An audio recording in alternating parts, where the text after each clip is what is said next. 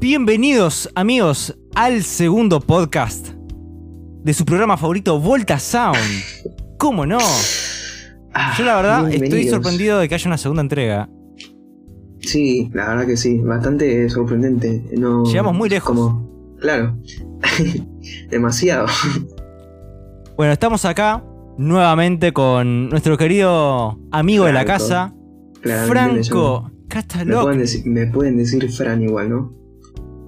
Es verdad, un poquito así para que haya un poquito más de confianza. Claro. Eh, y nada, yo soy Eiro Soso, el comentarista de este, de este podcast. claro, el jefe, el boss.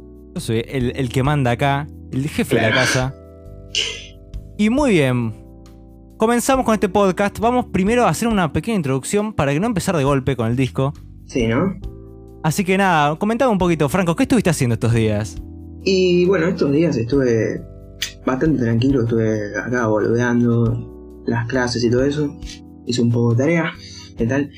Y bueno, musicalmente hablando, no descubrí muchas bandas. Es más, para ser sincero, el disco que voy a escuchar hoy va a ser completamente una primera impres- impresión. Eh, exceptuando una, un par de canciones de una banda que se llama The Living Tombstone, eh, no escuché nada más nuevo. Ujú. Así Eh, que, bueno, la verdad que ¿qué es, un completo atrevimiento. ¿Cómo no vas a escuchar el disco que te dije que escuches hace una semana? Fue un poquito. Me olvidé, ¿viste? Me colgué, te olvidaste. me colgué y eso que me lo recordó. Dije, sí, el viernes lo escucho y no lo escuché. Y dije, bueno, hoy lo escucho y no lo escuché. Bueno, y para escuchar a The Living Thompson, perfecto. No, no hay drama, así. Tenés todo el tiempo del mundo. No, no, no, para, para. Estoy recaliente, pero. Me voy a calmar, me voy a calmar porque Calmate, se van a espantar boludo, los, los, los oyentes, ¿viste? Retención, Amigo, no. 10 segundos. Ay, boludo. Fueron los primeros minutos y ya nos estamos poniendo violentos, nos tenemos que calmar. Eros, contá un poco de tu vida. ¿Qué tal vos? ¿Qué estuviste haciendo esta semana interesante? Muy bien, esta semana, eh, ¿sabés qué descubrí? Por medio del canal de Soundtrack, querido Soundtrack, que yo lo, lo veo bastante, lo, Yo eh, también. lo consumo bastante. Muy entretenido como explico todo. Sí. Me enteré de que Metallica va a sacar un álbum eh, conmemorando su Black Album, el famoso Sí, Black Album sí, de sí. Metallica, que van Que va a tener tener todos todo covers, covers. de artistas completamente que nada que ver uno con el otro. Mal. Entonces, Tipo, literalmente hay Sí. bandas de metal y también está J Balvin, por ejemplo. O sea, increíble. Está Mon Laferte que canta melódico, que es chilena, canta cosas melódicas, cumbia, el pop. clip, el clip del tráiler eh, lo canta en español. La, hace un cover en español. Es verdad, yo había visto que dijo, comenzaba este tema eh, de Unforgiven, o ¿cuál era? Uh, bueno, lo perdí. Un, un tema Bueno. del Black Album. ¿Oh, escuchaste el, el Black Album? La verdad, no, lo, tení, lo tendría que escuchar porque simplemente escuché las más, las más famosas, ¿no? Eh, Enter Sandman, la de la, la balada que ya me olvidé el nombre, Nothing Else, Matters- Nothing Else Matters. Eh, Esa- esa pero era. lo tendría que escuchar, sí. Sí, Mon Laferte estaba cantando esa y comenzaba. eh, algo así por más lejano cerca. Como que. La letra un poquito traducida, como que. No, no, no pega. sí. Como que traducir una letra que está en inglés Sí, al español ahí- como que te choca. Ajá, sí, es como. A mí tampoco me gustan las canciones de inglés pasadas en español porque siento que pierden cierta. ¿Cómo se dice? Como cierta veracidad, ¿no? Porque Claro, o sea, para- a traducir los nombres de una. Pues en vez de los Rolling Stones, las Claro, piedras las rodantes. piedras rodantes. Muy bueno. Queda demasiado bien. O, o al, o al revés, no sé, prueba a traducir eh, rata blanca al inglés. White Rat. White Rat. White Rat. De hecho, ¿iría o no iría? Amigo, que hiciste todo lo contrario a lo que querías probar. Exacta, o sea, o sea, mira, del español al inglés va. Pero Del inglés al español cuesta. Sí, cuesta Eh, un poco, cuesta un poco. Tipo, igual, Radiohead, cabeza radio. Mm. Mm, sí. Igual, eh, así en español, suena tonto. Igual, seguramente en Estados Unidos, en cualquier habla inglesa, anglosajona, también debe sonar tonto porque son los mismos significados de la palabra, ¿no? No lo sé. No- bueno, eh, después traigo a algún psicólogo al podcast para que nos, nos lo confirme. Sí, ¿no? Pero bueno, Pero bueno. Sí, contá decime. un poco, dale, boludo, porque te quedaste ahí trabado con. Me quedé en el, Black, Black- en, el, en el Black Album. Así que nada, eso, lo espero, lo espero con ansias a ver qué onda el, nuestro querido.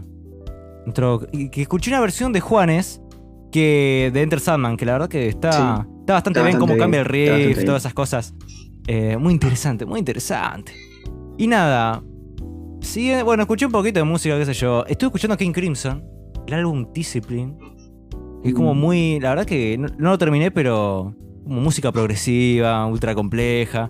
Como cambios de ritmo súper complicados. O sea, los chabones en vez de estar disfrutando la música, están en su mundo contando. O sea, ellos contando 1, 2, 3, 4, 1, 2, 3, 4, 5, 6, 7, 1, 2, 3, 4. Así, así debe estar en el concierto. Mal. Pero en fin, muy interesante. Mm. No, no Así conozco que- la banda. Quizás algún día la podrás traer, quizás. King Crimson, sí, ¿No? es, es música bastante. Es rock progresivo, rock progresivo, música de, de un nivel eh, de complejidad muy alto. En fin, música para, para gente superior. Nah, este- Bueno. Bueno, Eros. los plebeyos escucharán The Living Tombstone. Bueno. bueno, ¿qué nos compete hoy? ¿Qué álbum nos trajiste? ¿Qué banda? Ojo, ojo. Bueno, estamos en un programa especial, estamos en un programa patrio esta vez. Porque eh, la semana que viene eh, ocurre que es el Día de la Independencia. Acá celebramos el Día de la Independencia el 9 de julio acá en Argentina. Me presento, soy el Eros del futuro que está editando este podcast. Y nada, quería solamente hacer un pequeño inciso y es que este podcast fue grabado el sábado 3 y subido el sábado 10. Es por esto que decimos que el 9 de julio va a ser una semana adelante. Sin embargo, a la fecha que estarán escuchando esto o que este podcast es subido, esa fecha ya pasó. Nada, pequeña aclaración temporal. Sigan disfrutando de la experiencia auditiva. Entonces, básicamente traje una banda nacional, un poquito, para, eh, para que vaya acorde a ese día. Sí, ¿no? Y esa banda es Además, para más ni te menos. hago un inciso antes de que digas el nombre de la banda, que además de simplemente de ser por el día patriótico, también es por, ¿cómo decirlo? Para agregarle también más jugo, ¿no? Al podcast que no sea simplemente música en inglés. También haya música eh, en español. También un poquito más de variedad. También. Aparte de que es una banda que a mí particularmente eh, me encantan sus canciones. Me, me llegan bastante. Sí, acá damos, damos vueltas el rol de la, del podcast pasado, que yo era el fan y vos eras el que estaba un poco atrás. Ahora es Claro, revés. no hater, no hater, pero sí un poquito. No, Bueno, a lo No. mejor sí hater. Sí, un te poco voy a bueno, pero mentir, no te voy a mentir. Cada Bueno. gusto, ¿no? ¿Revelo la banda? Igual, si te soy sincero, esta banda que vas a decir, a mí también me gusta. No la sigo tanto, pero me gusta bastante. Está bien, va a ser un podcast positivo este. Sí, En, este- en esta ocasión no nos vamos a cagar a piñas. Vamos a, a cagar a caricias. claro. Ok. ¿Ready? Escúchame, el, grupo que traje en esta ocasión es ni más ni menos que Soda Stereo. Eh, de hecho, está en el título del podcast, así que hicimos como que un poquito el show y. Al no, pedo. no hacía falta. Bueno, es relleno. Vi- ¿Vieron? Bien, Hay que hacer un poquito de show. Hay, hay que divertirse, no pasa nada. Sí, hay que vivirlo un poquito. Y nada, traje el álbum Canción Animal, el que es considerado por todo el universo. No, no hay quien, eh, quien discrepe con esto. Que es el mejor álbum de, de Soda Stereo. Eh, a mí me encanta. Eh, siempre que hay que llevar algo, bueno, ahora no, pero antes cuando había que llevar algún, algún CD que yo tenía comprado, ¿no? Y había que ponerlo en el auto, ponía ese. ¿Por qué? Porque Mm, porque sí, porque todas las canciones, 80% de las canciones son hits. eh, y, a, y a mi vieja no se iba a quejar.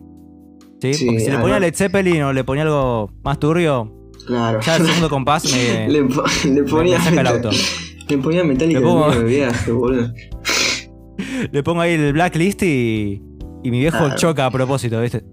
Da, da vuelta el auto para, para no escuchar esa música. En fin, En fin. Si te parece, viendo- comenzamos con la historia de. Soda. Sí, estoy viendo la lista de las canciones y posta era que el 90% son hits. Bueno, y sí, es que pegó tanto. Sí, pegó fue- es bien. tan, tan popular acá eh, que era. Eso es lo que, lo que pasó. Yo nunca te lo cuento, escuché. Querido. ser un. Esto es un poco un pecado, nunca lo escuché. Pero a ver, Eros, contame la historia. A ver, Dale, ¿qué por fin, onda? che, lo intenté decir como 20 veces. Ok. Vamos a comenzar con la vida de nuestro querido, nuestro amado Gustavo Cerati. Que una vez en un concierto de, de Fito Paz escuché que lo dijo Cerati. Y me quedé con la duda. Cerati. ¿Cerati o.? Bueno, no Me parece que es. Cerati. Sí, me es parece. Cerati. Me parece que Fito está un poquito. Un Como poquito on crack. Como siempre. Claro. Estaba normal, estaba casual, digamos. Sí. Bien. Gustavo Adrián Cerati nació el 11 de agosto de 1959 en el barrio bonaerense de Barracas, Buenos Aires. Eh, hijo de Juan José Cerati y Lilian Clark. A la edad de 12 años hizo su primera banda en la primaria y nada, ya desde chiquito empezó con el tema de la música. El, el chabón. No, hacía bandas acá, dice que con palo de escoba. Y no sé cómo, cómo sería eso, la verdad. Lo vamos a escribir la Wikipedia. Y eh, ya cuando era adolescente comenzó con bandas de, de rock y blues. Eh, tenía una, a los 12 tuvo una banda que llamaba ET y otra que llamaba Koala. Este, La famosa Más- banda ET y Koala. amigo, más underground, boludo, el nombre. No, pero. O sea, ¿qué, qué hacían? Covers del elefante trompita, ¿viste? Porque el nombre es muy. muy inocente. Así el nombre de las canciones de Yuya. Exactamente. O sea. Bueno, igualmente, yo todavía. No, no pude ni, ni tener una banda con un nombre apropiado, ¿viste? Y él ya tuvo siquiera- ET, koala, tener- Ni chimpancé. siquiera, ni siquiera pudiste tener una banda. Para Bueno, empezar. pero eh, una vez hicimos así como una. Unos ensayos de prueba, qué Mm. sé yo. Vos tuviste, no te hagas el boludo, Franco. no sí, hicimos boludo. un, un intento, hicimos un intento, pero. Eso Pero- una banda. Quedó, quedó en el intento, en fin. Un capo, Cerati ya chiquito. Eh, después tuvo, como te dije, una banda de rock y blues, una de fu- música fusión. eh, un capo. Y nada, cuando él era chiquito, le dieron su primera guitarra, una acústica. Todo bien hasta ahí. Y después ya más crecidito, adolescente, le dieron una guitarra Gibson. Ah, a la mierda. Una potente. O sea, digamos que. Para los que no sepan, Gibson es una guitarra muy eh, top. O sea, es, un- es como muy lo prestigiosa. que sería Rolex para los relojes, digamos. Claro. Entonces, digamos si que él no venía de una relojes, clase bueno, pobre. Sería como un Ferrari. Sería como un Ferrari si no sabes relojes tampoco. Exactamente. Entonces, si no sabe, no sabía nada. En fin, entonces. Nuestro querido Gustavo Cerati eh, ya tenía una Gibson, o sea. O sea, yo estaba preparado. Ah. Ahora, vamos a comenzar con la historia de los otros dos que la mayoría no, no conoce, que es el bajista eh, pelado y el otro que está en la batería. El El, bajista pelado, que se llama Z, bueno, su apodo es Z, nació el 1 de octubre de 1959 en San Fernando, provincia de Buenos Aires. Ok, a los 15 años empezó a, a querer tocar el bajo, empezó con clases privadas, qué sé yo. Era muy fanático de los Beatles. Mm. el- y con, con razón, ¿cómo no vas a ser fanático de los Beatles? Claro. ¿Cómo no, No vas a ser no serlo. Exacto. Así que eh, era muy fanático de la música inglesa el tipo. También, eh, dato, el nombre Z viene no por, no, no por la letra, viene porque el chabón era muy aficionado de la natación y le pusieron de apodo cetáceo. O sea, unos graciosos los compañeros. No te rías, no da risa. Le pusieron cetáceo. Eso. Y después se lo fue acortando. Cetáceo, Z, Cio, Z y quedó Z. Sí, sí. Muy bien. Ahora, Igual copado, ¿no? Copado. el- bueno, no sé, no lo escuché hablar en entrevistas. Digo, la, el, Ah, el- tipo no, el tipo, el tipo no, digo, el tipo de. Por ahí lo conocí, no yo no lo conocí. No, no, yo tampoco. Ah. Yo, Yo no, no, no sabía que había otros dos. Ya. Eh, Era chiste, era chiste. Z, si querés eh, venir a tener una linda charla con nosotros a las Si 12 de la noche, estás Si querés venir a hablar, si querés venir a hablar con dos adolescentes a un podcast de calidad. si querés hablamos de natación, Z, no pasa nada. Como claro. quieras. Hablamos de te crawl, de mariposa. Te vas a conocer Delfines. un poco. De Delfines. verdad, te vas a conocer. Literalmente somos más famosos que Z, me parece. Este, este programa tiene más oyentes que. Bueno, lo conocen más personas que al bajista. Ahora, pasando al baterista Charlie Alberti, muy bien. Nació el 27 de marzo de 1963, es más joven que los otros dos, Cerati que Z. Y nada, empezó, como todos, a sentir interés por la batería, qué sé yo. Sí. Eh, un dato muy eh, LOL es que eh, su padre era un famoso baterista de jazz. Bueno, no sé si famoso, yo no lo conozco. Pero el tema, me parece que por el ambiente de jazz de Buenos Aires era famoso. Y es Sí. el escritor del famoso hit El elefante trompita. No, lo, bueno. no lo conozco, no lo escuché. No, la verdad que. que, que- que- espero que sea sarcasmo, che. No, no, si te soy sincero, por más mal que suena, casi, casi música en latina en general, no solamente argentina, no escucho, no escuché.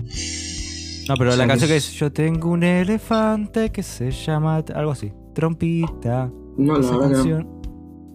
Opa, bueno, eh, al parecer tuvimos, tenemos a alguien que no tuvo infancia, que una persona que con traumas en su vida, eh, no importa. Después hablamos de vos, Franco. Ahora vamos a hablar de los comienzos de Soda Stereo.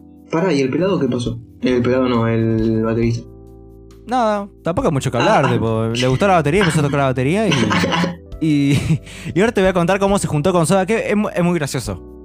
A ver, es muy interesante cómo llegó a, a entrar en la agrupación. Muy bien, entonces. A comienzos, a, co- a comienzos de los años 80, eh, Gustavo Cerati, con 22 años, y Héctor Zetabocio, de 23, eh, se habían conocido en una universidad en la que iban a estudiar publicidad. ¿Sí?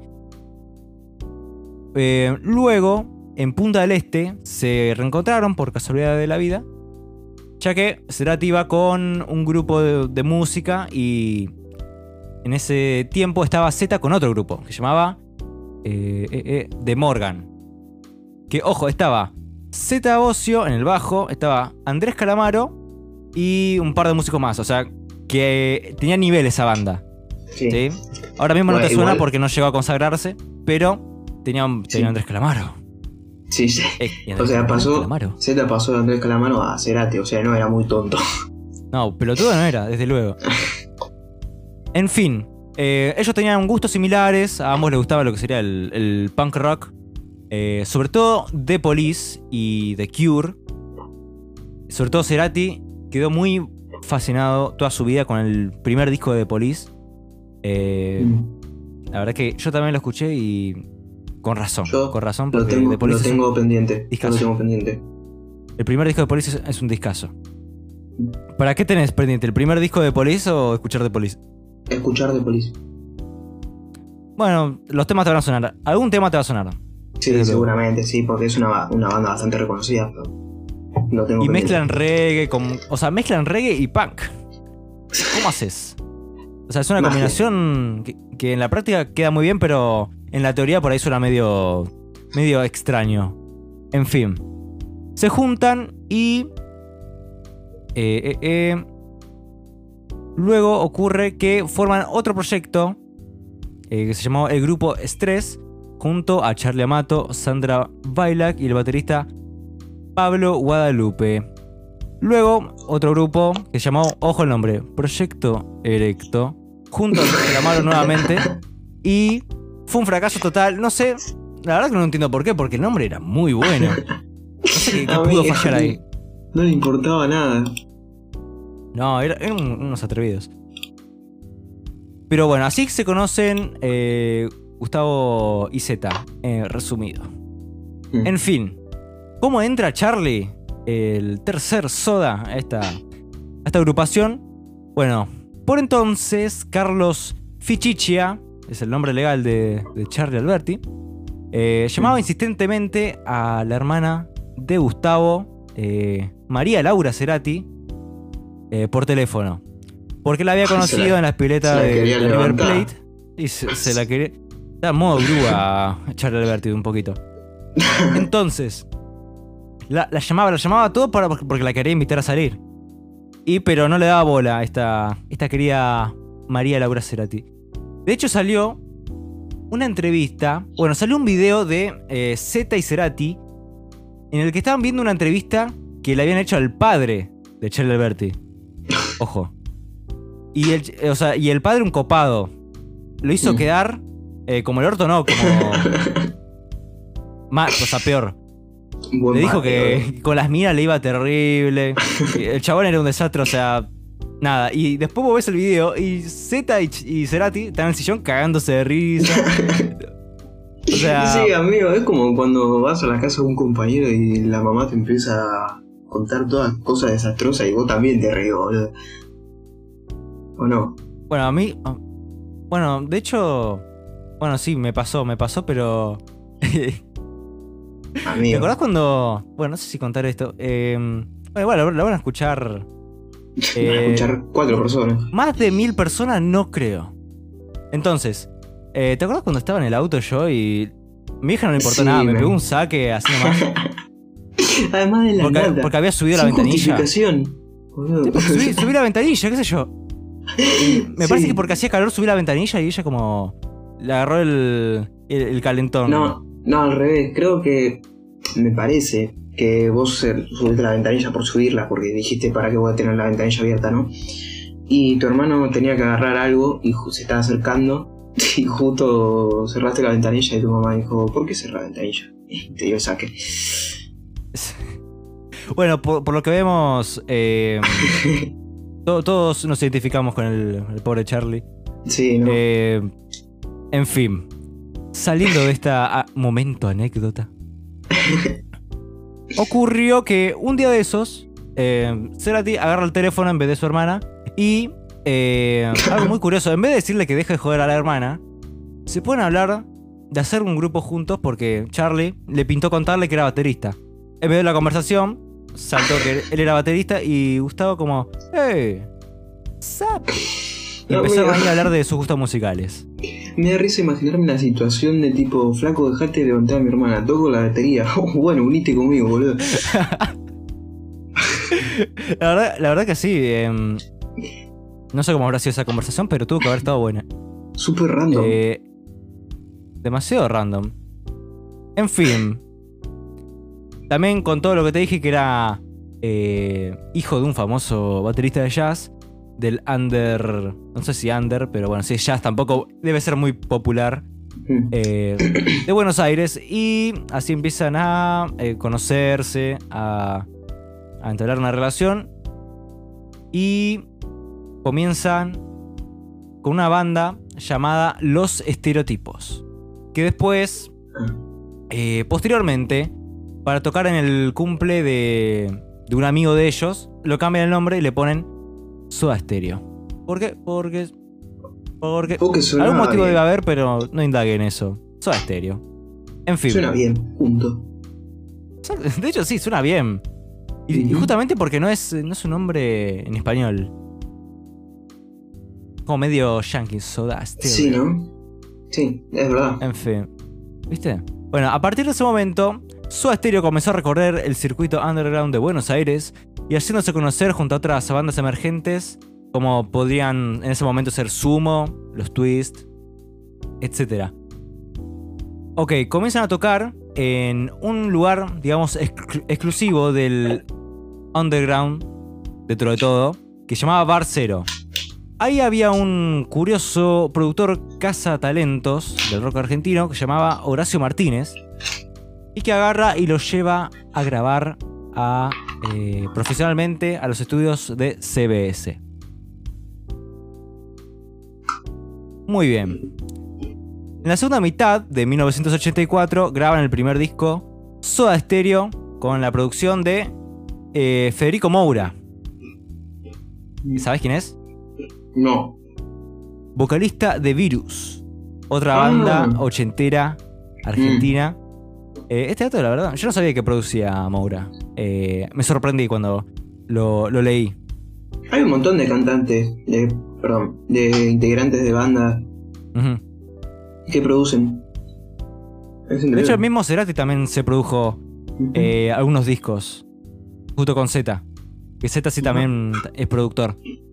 Eh, bueno, en el podcast pasado también, este miembro de Mute Math había producido el disco 21 Pilots. Y también se produce lo suyo, sí. O se producía lo suyo. O sea, Y- se autoproduce, él también no, no contrata productores. Eh, bueno, no sé si no contrata por ahí, sí, contrata a alguno para que le dé una mano o Ah, algo pero- así, pero Claro. él, él produce bastante y de hecho hay varias bandas más o menos pequeñas o solistas más o menos pequeños que él los, él los produce. Ok. Bueno, en fin, no es, no es algo tan extraño, al parecer. Mm, Entonces, eh, se crea una relación entre Virus, Soda. Soda también ya había tenido un encuentro con, con, con Sumo. O sea, estaban como en el underground entablando relaciones con eh, gente un poco más reconocida, un poco más top en ese momento, ¿no? Porque Soda Stereo, eh, comparado con Virus, en ese momento no era para nada conocido. Entonces, eh, un dato que me partió el corazón es que la canción, famosa canción Trátame Suavemente, no fue compuesta por, por Cerati ni por Z ni por el otro que no me acuerdo. Fue compuesta por Daniel, Daniel Melero. Y acordate de este nombre porque Daniel Melero es. eh, va a ser una figura muy importante eh, dentro de Soda Stereo Mm. y eh, trabajó también en este disco en lo que serían teclados. Es conocido también como el cuarto soda, aunque hubo varios cuartos soda, es como el cuarto soda más famoso y el que llevó un poquito a, la, a que la banda entre un en crisis, ¿no? Así que muy querido y muy... Lo puedes querer o lo puedes odiar, como vos quieras. Es- es tu Cada quien tiene su visión. Exactamente. Eh, vamos al segundo disco, Nada Personal. Que fue editado en noviembre de 1985. Eh, eh, eh, eh. Y ocurrió que en 1986 fue que Soda Stereo llegó al famoso Templo del Rock Argentino, que es el estadio de obras sanitarias. Así se la apoda a, a este, a este lugar de conciertos, eh, el Templo del Rock Argentino. Y eh, eh, Un nombre imponente, ¿eh? la verdad, la verdad que sí. Igual para que sea obras sanitarias, yo no, no, no me imagino un estado, un, un- perdón, un estadio que se llame obras sanitarias. Como que no, no, no va, No, un poco fecal la cosa.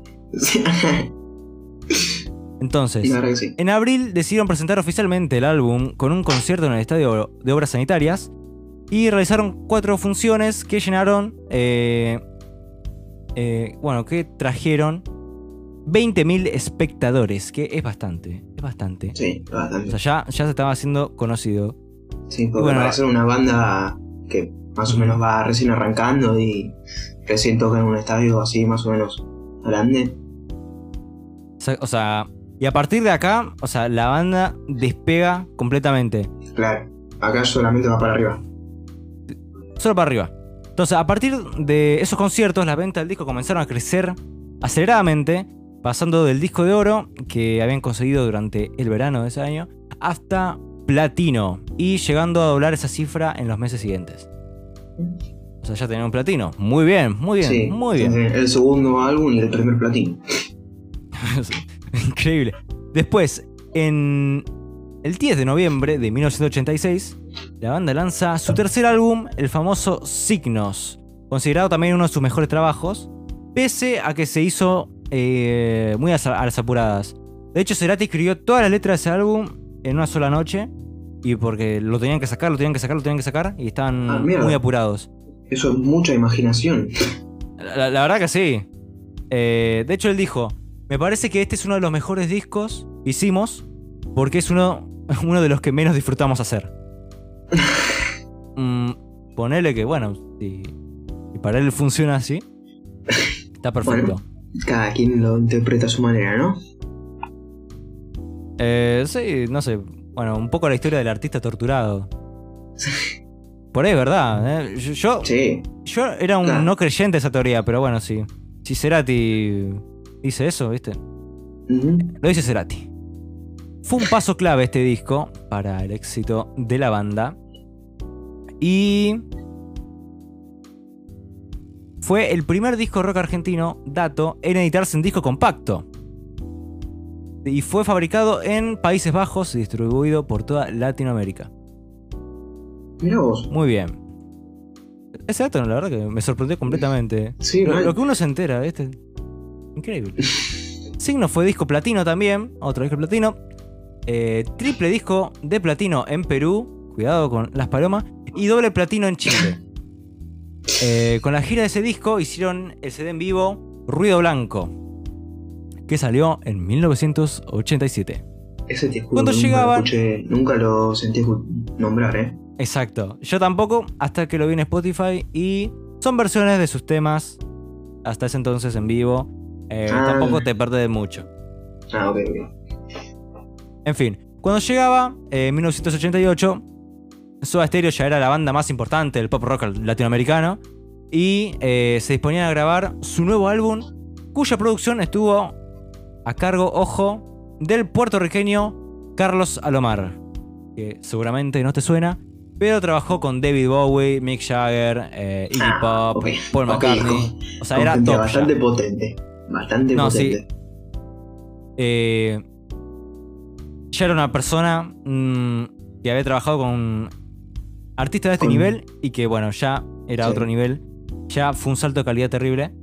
En cuanto a, a producción, digamos. Después, si vos escuchás el disco, bueno, yo lo escuché por lo menos. Y no me parece mucho mejor que nada personal en cuanto a composición, esas cosas. Pero bueno, ya un poco gustos. En fin se edita doble vida. eh, eh, con temas, por ejemplo, como Picnic en el cuarto B. eh, en la ciudad de la furia. Lo que sangra. la cúpula. Corazón de la Tor. Etc. Eh, Ujú. Grabado enteramente en Nueva York. Fue, de hecho, el primer disco que es una banda argentina grabó solamente en el exterior. Otro Mm. dato, por si. más ra- Eh, más datos. Exacto, o sea, fue primero en muchas cosas Soda Stereo. Sí, la verdad que sí. Por lo que estoy escuchando, sí. Unos genios. Luego, de editado el, el disco, Soda realizó eh, dos presentaciones con entradas agotadas en The Palace en Los Ángeles. Ya en Los Ángeles estaban eh, comenzando a, a dar Sí, de hecho-. Hay, hay algo que creo recordar y que en- no sé si en la radio, en donde he escuchado al mismo Cerati que estaba cantando, no me acuerdo qué canción era, pero era una canción que estaba en español pero la cantaba en inglés. Así que quiero entender que también graban algunos de sus temas cantados en inglés. Ah, sí. Me parece que sí, no estoy seguro, no quiero confirmar nada, pero me parece que sí. Ah, mira, bueno, otro dato ahí. De hecho, me, se puede buscar ahora mientras que vos seguís contando la historia, yo lo voy buscando. Dale. Vos buscalo, no me des pelota, sé lo que vos quieras. Está te, perfecto. escu- te estoy escuchando, Entonces- no soy sordo. Está bien. Se convirtió en la segunda banda de rock español en presentar un espectáculo en Estados Unidos con entradas agotadas. Ojo, cuidado los Yankees que yo esto la verdad no me lo imaginaba para nada que haya pegado tanto en Estados Unidos eh, Soda Stereo. Perfecto por los Yankees. La verdad, una bien hicieron. Y ahora Ah, llegamos justo, mira, acá lo encontré a lo inglés, que cuando pasa Sí. el temblor y juegos de seducción lo hicieron en inglés. O sea, When the Shaking is. Past y Game of Seduction. Hasta el nombre de traducción. Epa, estaría bueno escucharla esa versión, ¿eh? Después me Dice que la fueron las que elegidas. revisar. Dice, esas dos fueron las elegidas por el vocalista para ser traducidas y grabadas en inglés en algún momento de 1986. Wow. Eso. También, eh, ya esto un poquito más adelante, no recuerdo qué fecha. Eh, como sea, quiero decir, Soda Stereo eh, fue como la banda latina como más internacional de todas. Vi un concierto, como te estaba diciendo, de Cerati y Shakira en, en Alemania. Alemania. Y bueno, nada, Shakira agarra y le dice, ¡Eh! Cerati! Y, y entra Cerati así y todos los alemanes aplauden. Yo no sé si llegó a pegar en, en Alemania, la verdad. Yo nunca me lo imaginé. Pero por lo que veo, un poquito. eh, también en, Sí. en Europa Tipo- había llegado. entiendo, supongo que era. O sea, entiendo que ya era bastante internacional, pero Alemania. Igual estoy- te estoy hablando más adelante. En, Sí, en sí, sí. Pero bueno, ahora llegamos al disco que nos compete en la ocasión de hoy, que es Canción Animal. Mm. querido Canción Animal. ¿Por qué? ¿Qué haces un.? Ok, Canción Animal es el quinto álbum de estudio de la banda de rock argentina Soda Stereo. Eh, fue publicado el 17 de septiembre de 1990. Dejamos atrás los 80. Y es muy interesante porque. Si vos te fijas en el sonido, que ahora lo vamos a escuchar obviamente. Sí. O sea, nueva década y el sonido cambia completamente. Ya no suenan para nada como eh, ochentoso. Como Madonna. Sí, hay. O ese grupo, hecho, esos grupos. Hay, hay varias bandas que cuando hicieron el salto este de 80-90 se les renotó. Sí, y la, la verdad que para mí mejor, porque el sonido de los 80 es muy sintetizador, muy. sí, y porque muy es lo que estaba de moda en esa época. Es muy La verdad que de sí. esa época. flasheaban todo muy futurista. Y bueno, esa época. Es que vos lo escuchás y para mí un tema de los 80 que suena ochentoso así, en mi opinión, suena. Es que ya suena pasado. Todo bien con la música. Pero personalmente me da como esa impresión y prefiero temas eh, de los o 90 sea, para acá o de los 80 para atrás. vos decís actual, actualmente que suena tipo 80 ya suena medio anticuado. Claro, exactamente. Ya la producción decís, esto pasó. Sí, hay, bueno. hay cosas. Por ejemplo, alguna de Michael Jackson, la verdad que es bastante trascendental, como que no le importa mucho la época. A mí personalmente me parece. Claro, sí, sí. Bueno, pero por ejemplo en canciones de que pasan Aspen 102.3. que Son mayormente o en gran medida temas ochentosos. decís, estos Sí. temas huelen un poquito Sí, a. Sí, hay algunos que ya, ya envejecieron un poco. Igual, eso no es un, un detractor. Digamos, no. es una impresión mía. Aclaro para que eh, Sí. sigan escuchando y no, no nos Acá dejen. hay, favor, acá no hay opiniones para todo el mundo. Sí. Cada quien tiene su propia opinión. Tiramos opinión. No, sé- no sé, o sea, damos nuestras opiniones eh, sin importarnos quién puedan decir el resto, simplemente.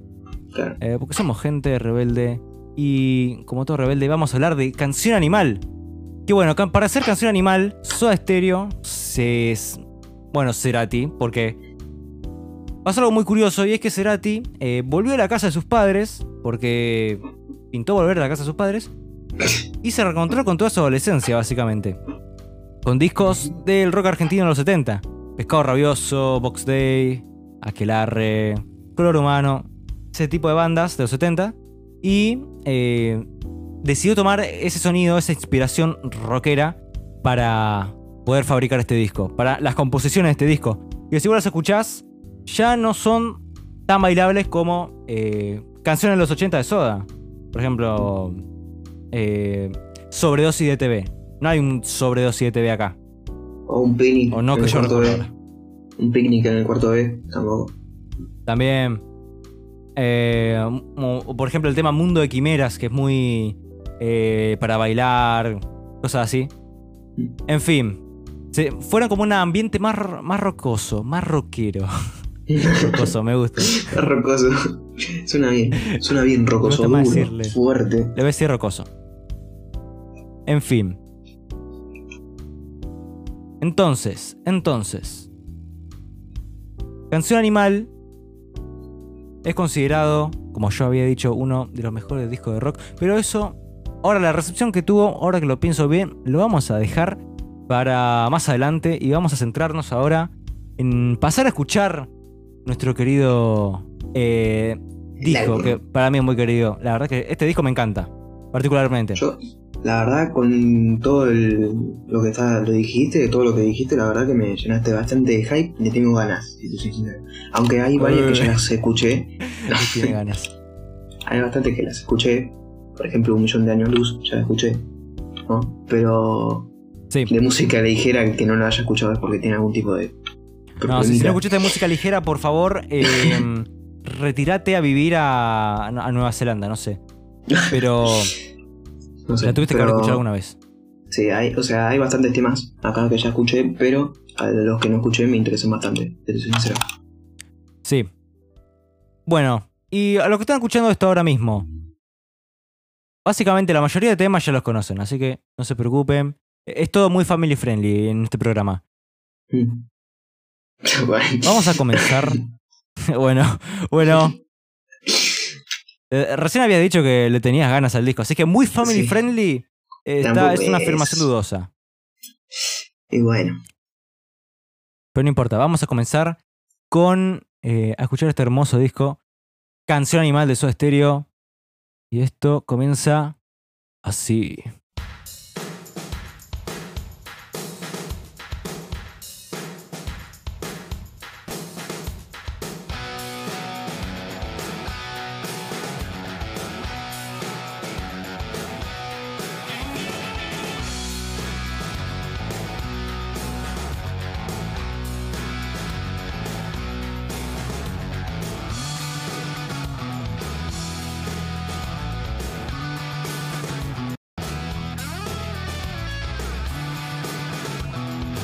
Bueno, como podemos apreciar, el rock está presente. Y está, Sí. y estaba muy presente. Y me encanta. Esas guitarras suenan, suenan. O sea, es empezar el disco y empezarlo con, con todo el. con- o sea, empezar un disco bien. Así se empieza un disco, dejate joder. sí, sí. Con ganas.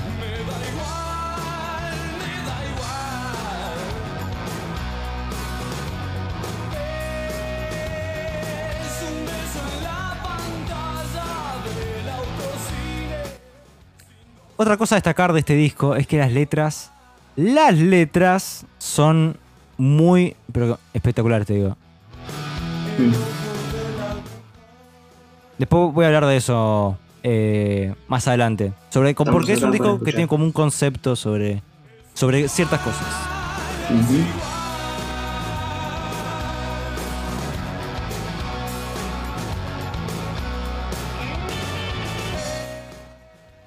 ¿Vos ya lo habías escuchado esto? Eh, esta canción no. Sí, la escuchaste. Ahora a ver.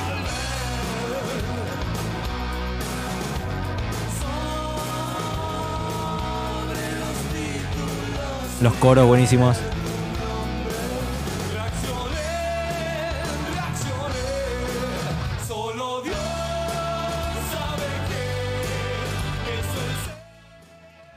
¿Te sonó? No, la verdad que no. Ok, bueno, me cagaste. Y te dije. Yo la primera vez que lo escuché, cuando escuché el eh, Solo Dios sabe qué, yo ya la reconocí. Pero, Mm. en fin. Aquí el héroe del futuro nuevamente. Y es que tuvimos problemas de audio en, este, en esta parte del podcast debido a que Franco escuchaba bastante regular lo que sería la música. Así que hicimos un pequeño corte y lo retomamos. Bueno, tuvimos inconvenientes técnicos, pero eh, ya medianamente lo solucionamos. Sí, sí. Medianamente, medianamente lo solucionamos. Eh, Franco no escuchaba bien la canción, pero ya volvimos, así que no se preocupen. Eh, tranquilos, tranquilos que estamos con ustedes. Vamos Sí. a seguir escuchando el disco, que nos hemos quedado más o menos por acá. Minuto 2, si no me equivoco.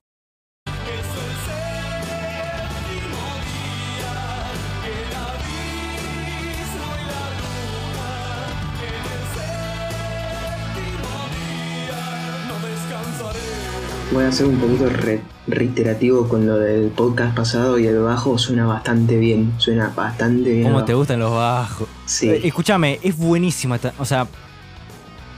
Perdón, me quedé con las Uh. ganas de decirlo cuando terminó el estribillo. Pero es muy bueno, muy bueno. Sí.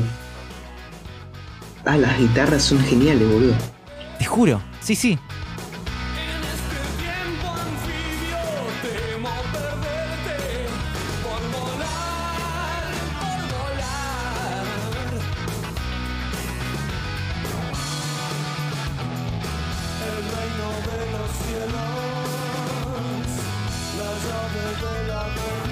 Esos licks que mete ahí, Ujú.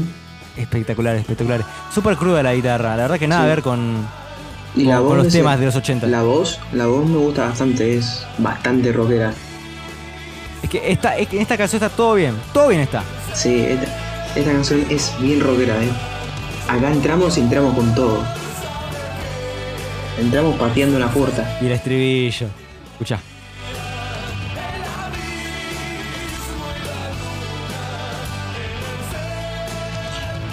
Se viene. Los toms, los toms están muy buenos también, como suenan.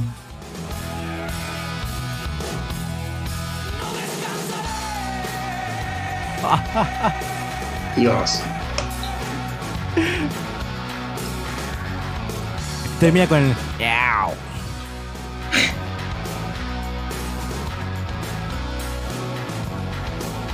Dato curioso, esta canción no está en 4x4, no la puedes medir en 1, 2, 3, 4, está en 7x8 si no me equivoco. Tenés que contar 1, 2, 3, 4, 5, 6, 7, hasta el 7. Me, me hiciste acordar de All You Need Is Love, porque también está en 7x4. No tiene nada que ver Bueno. una canción con la otra, me No, acordé nada más por la asignatura pero está de bien. tiempo. Eh, bueno, la gente que tuvo un derrame cerebral ahora cuando hablamos de 7x4 o de 7x8, no se preocupe que ahora viene el mejor riff de la historia del universo, que es el de un millón de años luz. Escuchen. Sí, y esta canción la escucharon. No hay forma de que no la escuchen. Ah, no sé, ¿eh?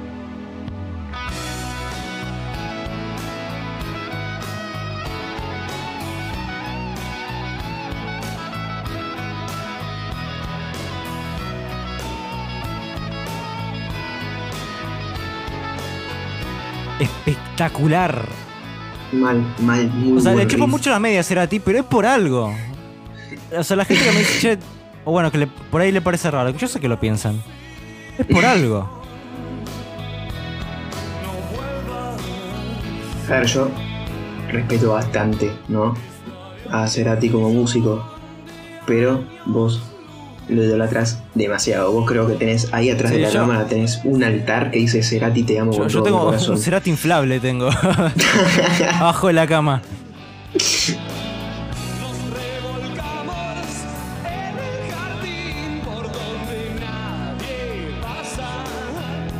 Este tema es muy bueno. Además, me gusta también el contraste entre este tema y el primero. Es verdad, como que empieza más tranqui. Aunque igual es, bastante rockero. Este álbum Sí, sí, es es una vuelta al rock total. Pero esto es un poco más lento, es un poco más balada, entre muchas comillas, ¿no? Sí, balada, pero mil comillas, ponele. Sí. Es para buscar una palabra.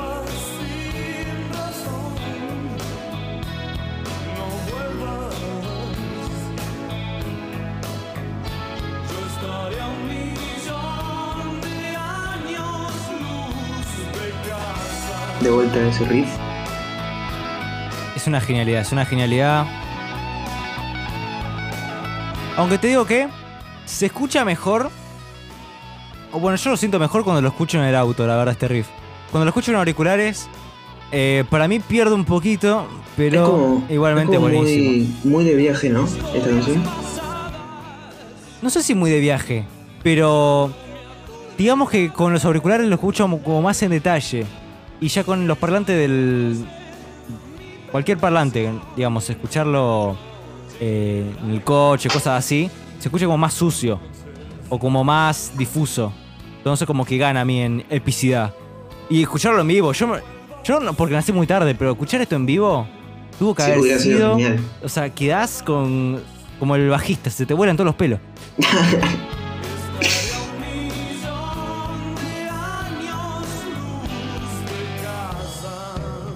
tecladitos ahí. Sí. La guitarra boludeando, literalmente.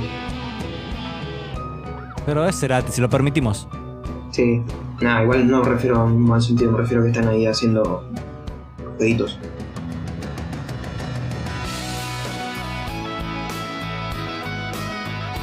En fin, y volvemos al maravilloso riff. Creo que es uno de esos riffs. Creo que es uno de esos riffs que lo escuchás una y otra vez y no te cansas. Porque hay riffs que decís, bueno, para un poco, ¿no? Pero este, Sí.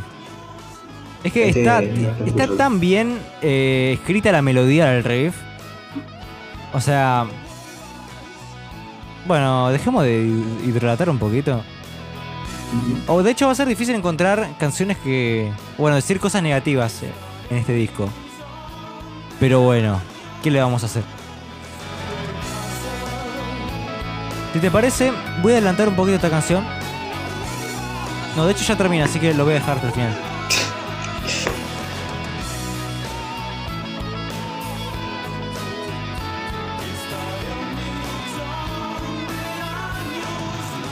Y ahora empieza a llamear ahí con, la guitarra. De hecho, me gusta más esta versión. Cómo la terminan en vivo. En vivo en la gira que hicieron en 2007. Se ponen a, bueno, Cerati se pone a hacer un solo de tres horas. Y no termina más. O sea, sigue, sigue, sigue, sigue. Y después lo terminan. Acá termina en fade out. ¿No? Mm. Se va. Se va diluyendo la música. Sí. En vivo lo terminan con. Con una subida de, de acordes. Así. Y el público gritando. ¡Ah! O sea, espectacular. La prefiero más en vivo, la verdad. Pero acá está bastante bien. Está, Bueno. está zafa acá, zafa. Bueno. Nah, a ver, para. Está bien. Que te guste, que te guste un poco más en vivo, pero es un temón, la verdad. No se me fue la mierda. No, sí, chiste, chiste, obviamente. Será a ti, Sí, sí, sí. por favor. Este, me están gustando las vibes de esta canción. Como. Esta canción es súper súper oscura. Es, co- te es como juro. meterte como si te estuvieras metiendo en una selva, no sé. Escucha. Es muy apropiado lo que dijiste.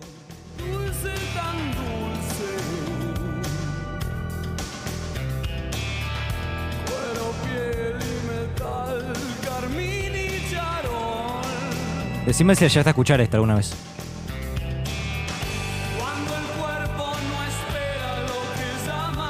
Creo que no. Dale tiempo, dale tiempo. También la letra de esta canción es súper turbia. Escucha. Mm. Cada lágrima de hambre, el más puro néctar. Bien. Ok.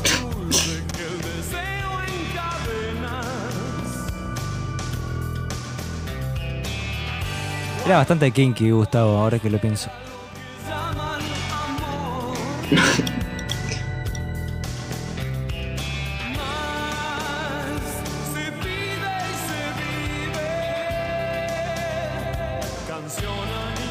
Tipo, no, no recuerdo haber escuchado la canción, pero solamente menciona el canción animal. Listo.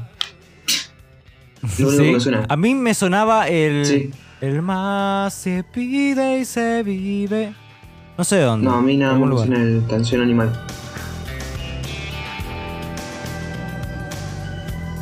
Es más, seguramente me suena por vos. Puede ser.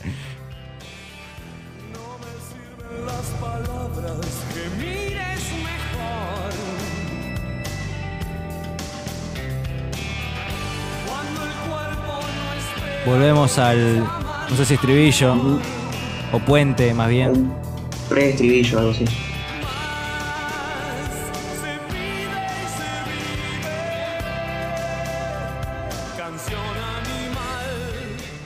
A mí al principio no me gustaba esta canción. Porque como que pega. El, el estribillo sube y después como que vuelve a bajar en la estrofa, ¿viste? Dice canción animal y ahí, ahí baja. Mm. O sea, como que va construyendo más. Sí, igual a mí- Sube, sube, sube y baja. A mí me parece que me va a pasar al revés, porque a mí ¿Sí? la primera me gustó, de hecho esta parte me está gustando un montón. Esta me gusta bastante, pero por ahí en un futuro, por ahí la queme un poco, me deje de gustar tanto.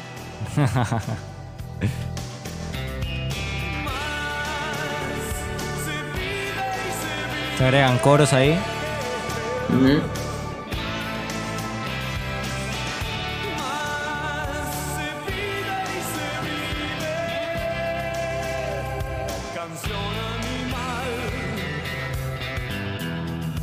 Canción animal. Ah, la Eso guitarra es la guitarra me que hace el riff. La- Yo, ¿sabes qué? Del parlante del auto parecía el bajo que hacía eso. Pero ahora que lo escucho la guitarra por grave. Más bien. No, es la guitarra por grave, boludo. Uy, esa parte, ¿por qué me sonó tanto a Dios, boludo? ¿Qué parte? Fueron dos acordes que. Fueron dos acordes que sonaba a Dios, literal. Uh, estás viajando. Ahí está eso. Estás viajando mal.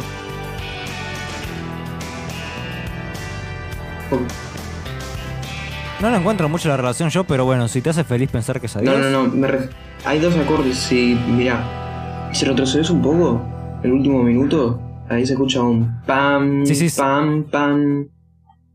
Que me suena. Ah, sí, sí, sí. Sé de qué hablas. Ok. Estamos ya. No me quiero equivocar, pero tercer, cuarto tema. 1990. Cuarto tema. 1990. Bueno, esta sí es la, la canción menos conocida del álbum, si no me equivoco. Y es, es imaginarte... eh, yo me imagino como... Una ciudad de caramelo. No sé por qué, me- como que me trae esas vibes. Son. No, no- no sé qué me puedo imaginar. Pero si te soy sincero, no me está llamando mucho la atención, ¿eh? Es verdad, de todas las canciones esta es como la más...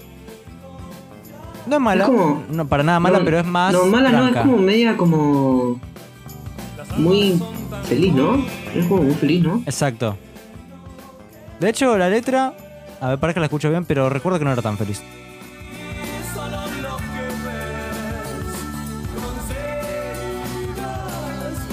No, no, retiro lo que dije, no, me está gustando bastante.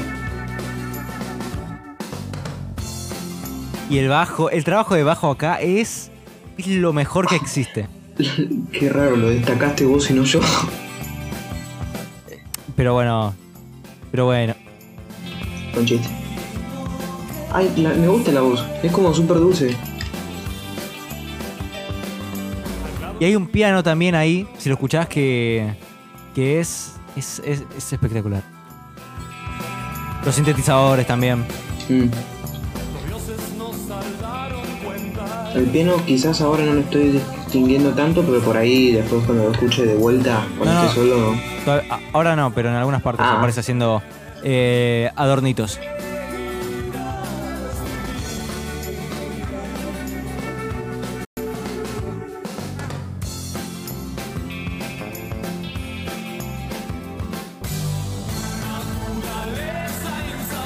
Parte nueva. Ujú. Che, bastante infravalorada, ¿no? La canción.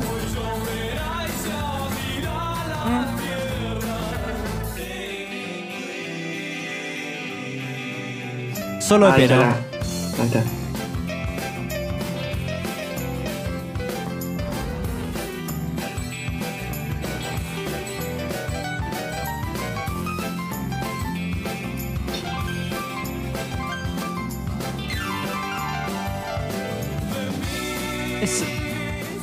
Es, buenas vibes completamente la música. Mal. Es estar feliz, es pasarla bien. Te juro, yo me imagino como una ciudad hecha de, de caramelo. No sé por qué dónde me ¿A viene mí? esa imagen mental. Amigo, a mí me acaba de venir tipo una juntada de amigos. Tipo, cuando viste que a no ser que tus amigos te hagan bullying, es cuando estás feliz riéndote con tus amigos. No sé si me viene esa imagen, boludo. Bueno, si lo llevas más por ahí. Igual, no sé, me parece más común eso, lo mío es muy falopa. Pero bueno. Igual tampoco le estoy dando mucha bola a la letra, si te soy sincero. Está en español, pero no estoy dando mucha bola. Estoy prestándole mucha atención a la música. Sí. Termina. Ah, terminó bastante en seco. Sí, no termina en fade out, así que. Así que bastante bien. Me gusta más que terminen los temas así y no terminen en fade out. Sí. Gusto personal, aunque a veces queda bien. Ahora, pasamos del tema más feliz del disco al tema más agresivo y, y- y pesado. eh, de, de los temas más pesados de Soda, de hecho. Que es Suele dejarme solo. Y el letra también es para cortarse las venas. Escucha. ¿Cuánta rever tiene eso, boludo? ¡Fua! La bat- Es buenísimo el redoble ese. Mal.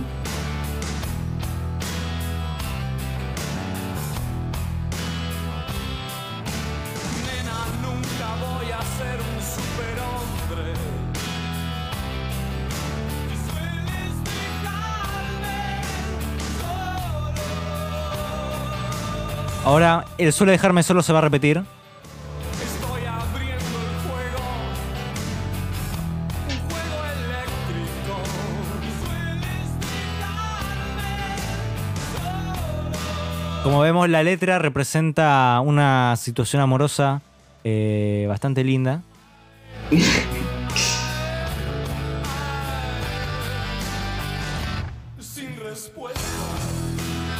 Uh, la ¡Oh, guitarra. el solo! La re... Ah, tan bueno.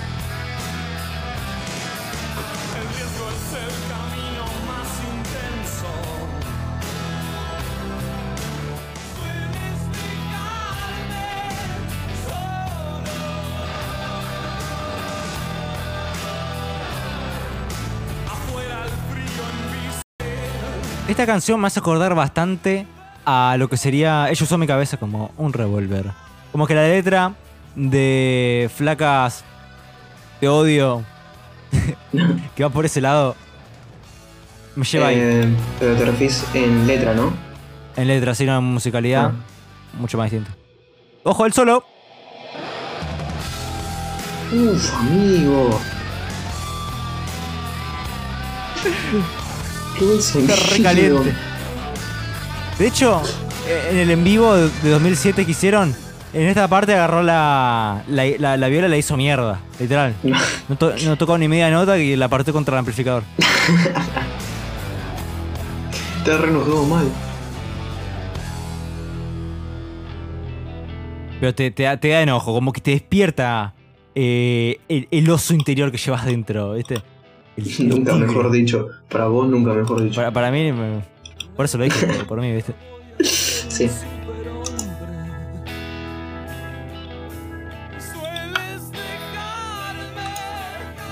Y acá rompe.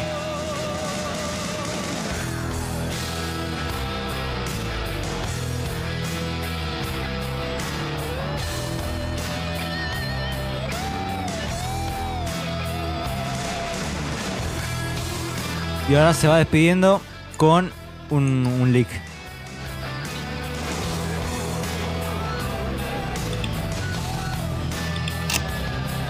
Este de acá.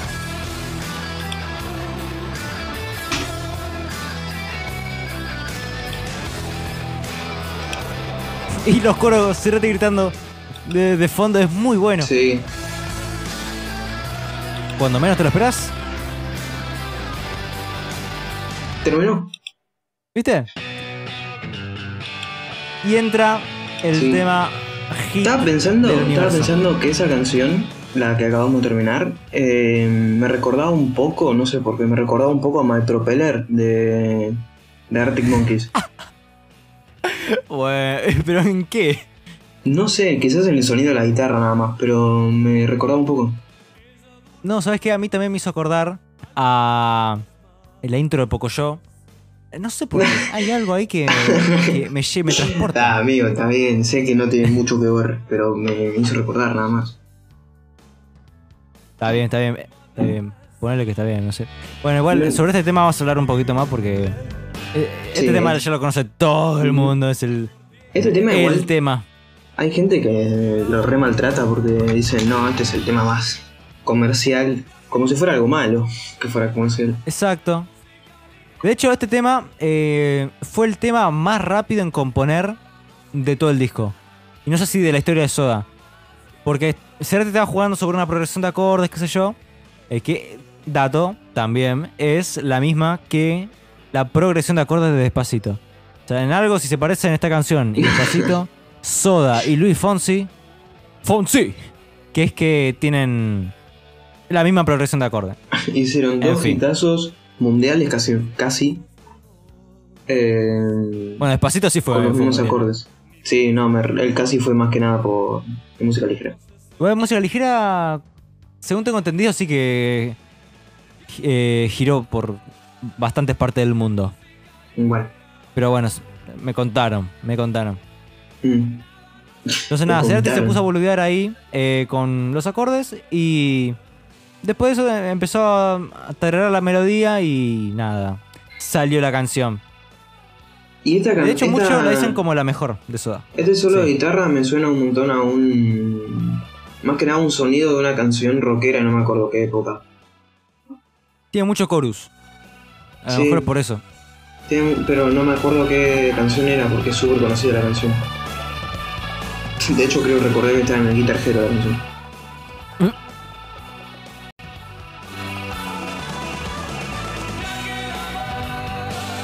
También el sonido de guitarra acá, aunque te haga acordar a, no sé, a Alejandro Sanz, no sé, es buen, o sea, es tan brutal.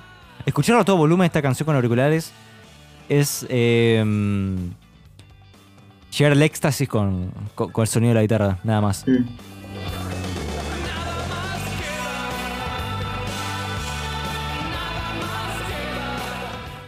Es que Cerati también es muy reconocido también por los tonos de que lograba conseguir en las guitarras. Ese lado productor que tiene es eh, muy aclamado. Mm. Aparte del compositivo y de... El resto que todos sabemos. Sí.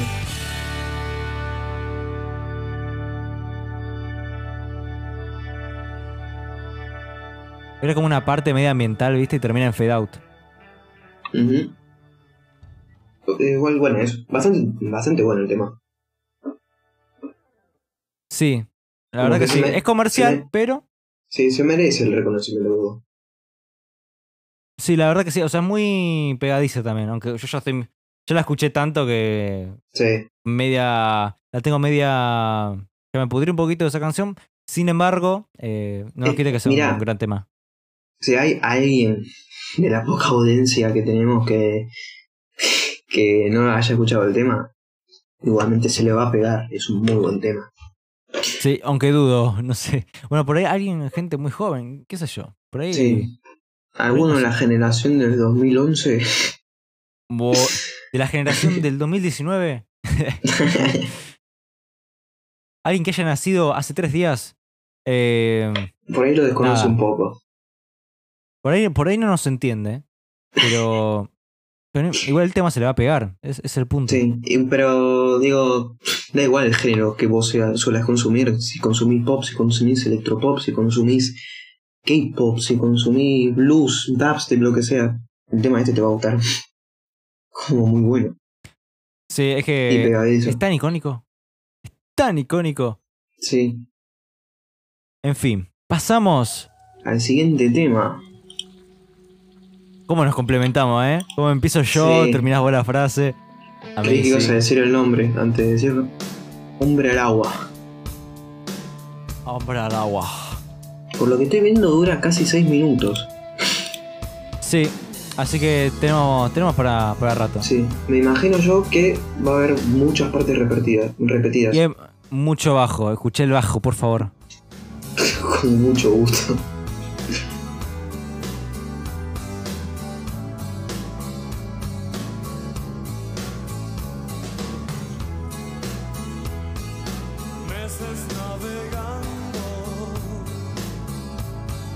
Sí, resuena a canción de barco de boludo.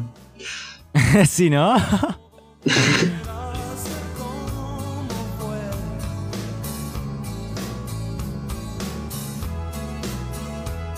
luces en la costa.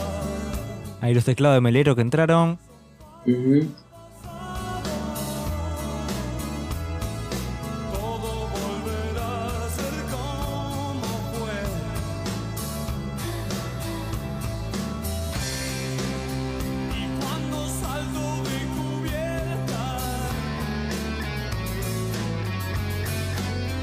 La guitarra, buenísimo. Sí, De hecho, la letra, si te la pones a escuchar, cuando después, cuando tengas tiempo, te la puedes escuchar en solitario, eh, está tan bien, tan bien escrita. O sea, el concepto de esta canción eh, es increíble. Bueno, la metáfora que tiene de tirarse al agua y de. Eh, ¿Cómo te digo? Como dejarse llevar. O sea, no dejarse arrastrar por los recuerdos que. Que. Uh, no, bueno, deja. me- me- me envolé. bueno. la explicación salió mal. Es que me- la había sacado una vez a la interpretación de esta canción, pero ya me olvidé. Entonces entré en cortocircuito. Bueno, está bien, no importa. Igual, después, si queremos hablar de la letra un poco más a profundidad, hablamos al final. Sí, también.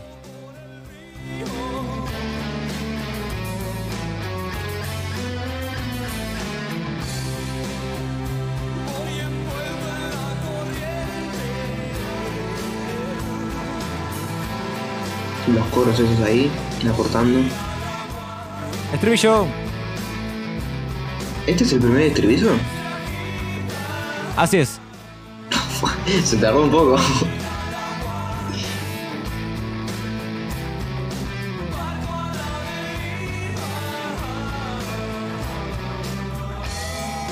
Solazo.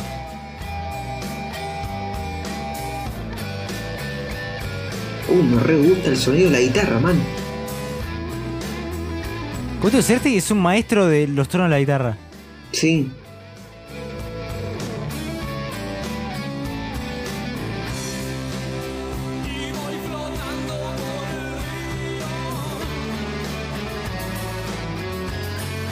Y el- la batería es como simple, pero tira también sus arreglitos ahí que aportan un montón.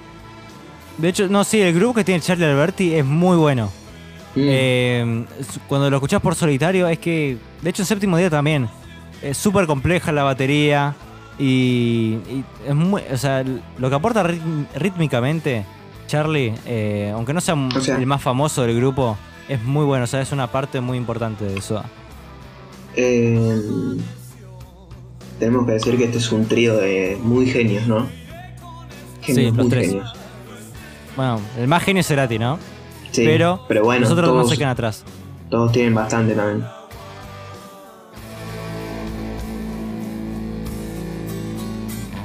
¡Eh!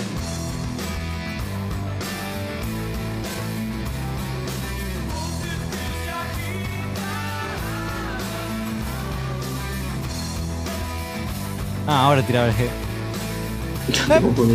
Tonto. Sí, me quedé duro. Dije, eh, pero no, no sonaba G ahora. Hiciste un efecto, un efecto Mandela.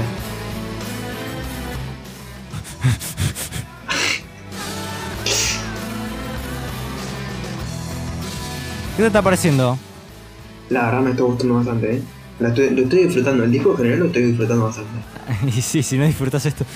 Bueno, y ahora como que hay un crescendo, ¿no? Más guitarra, solo, todo. Y no recuerdo si se llama Fade Out. Ya pasaron 6 minutos.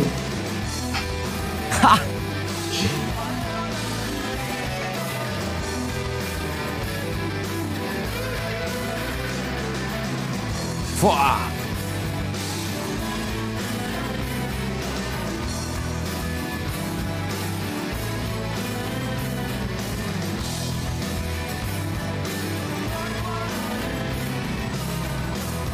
Tan buenos los arreglos de guitarra. Mal.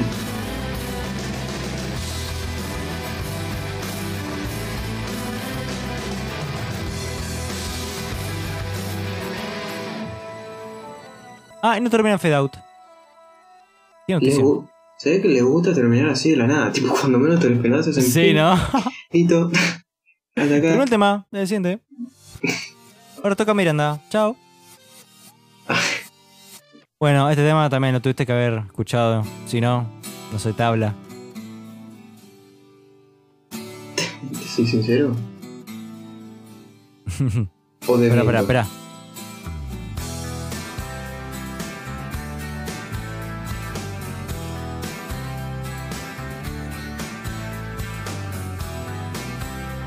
De sacar el bajo o... Igual sí, igual sí. Una eternidad. Esperé este instante y no lo dejaré. Uh, los arreglos de cuerda, ¿escuchaste esos? Tit, tit, tit, tit. Ah, buenísimo.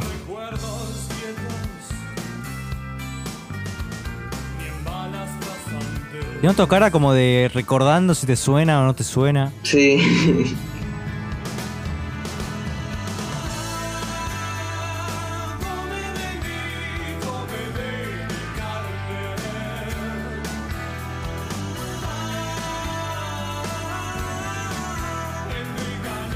No, no me suena. Oh, te, te costó, te vi pensando mucho igual, ¿eh? Sí, sí. Eh, qué excepción, eh. ¿Nada te suena? Ponele un poco entre caníbales. Ponele un poco. Bueno, es como es lo me que pasa, es lo que creo que me pasa lo mismo que me pasó con antes con Canción Animal. Bueno, es lo que hay. Igual mejor porque la redescubrís ahora. Hay que ver el lado positivo de las cosas. Qué optimista.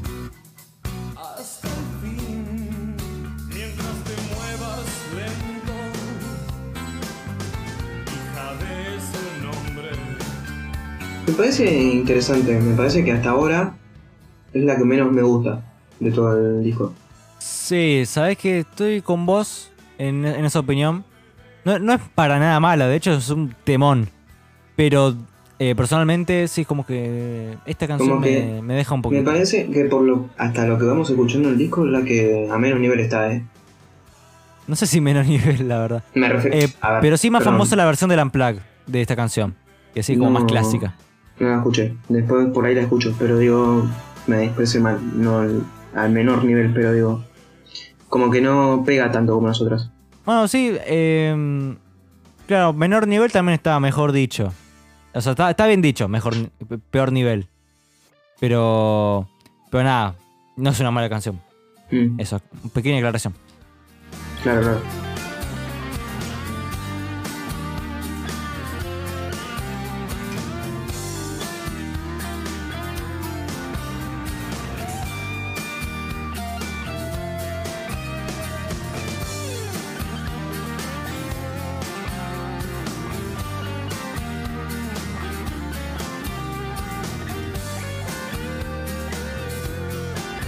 Ahora con auriculares es que le presto atención a, a los a- pequeños arreglitos que tiene la canción y que le agregan un montón.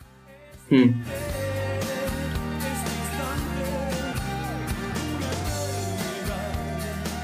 Eso es un fade out tremendo.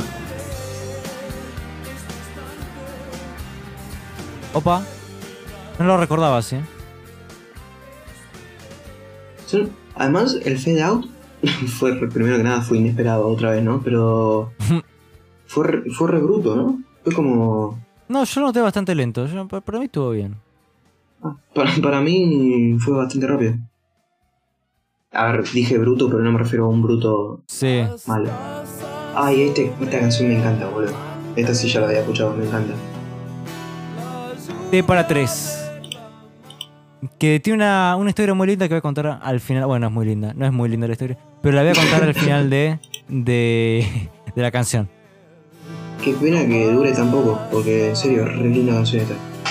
De hecho, para mí está bien que dure lo que dura Ah, ahora. sí, sí, ah, eh, Porque hecho, esta es la versión acústica y la versión del Unplugged el- le, hace, le hace la cola en muchos niveles a esta Mm. versión. Pero tam- No, no, esta sí. versión ver. estaba, estaba bien igual, es una buena canción. Sí, digo eso, pero em, lo que dura está bien. Si ya dura más, no sería lo Sí. mismo. Exacto.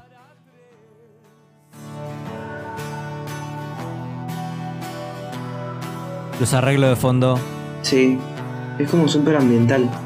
muy acuoso lo tengo yo. Es como si te sentaras enfrente de alguien que está tocando carro. En el subte. En el subte.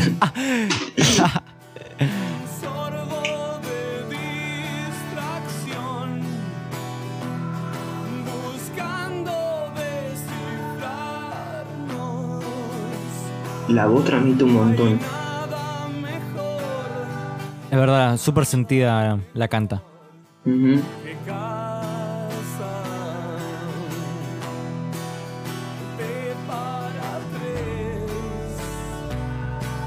Uh, cómo se notó cuando entró el bajo.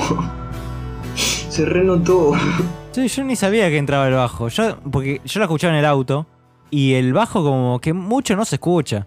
Entonces, nada, esta, ese arreglo me lo había perdido.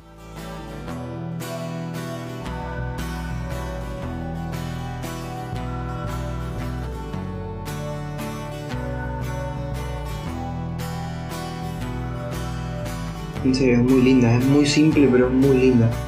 Igual a mí ya como que se me hace un poquito... Si, si duraba más... Decir que es corta, porque, pero si duraba más ya se me hacía media... eh, pesadita. Pero igual, dura lo que tiene que durar y está perfecta.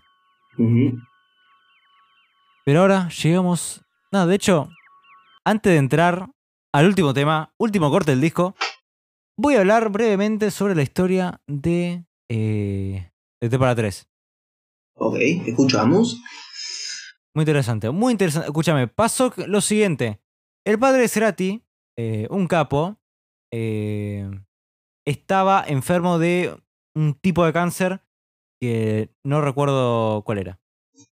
En fin, sucede que creo que era, bueno, era, era uno terminal. ¿sí? Todavía no se sabía Sí. que era te- terminal, pero le habían llegado en un sobre.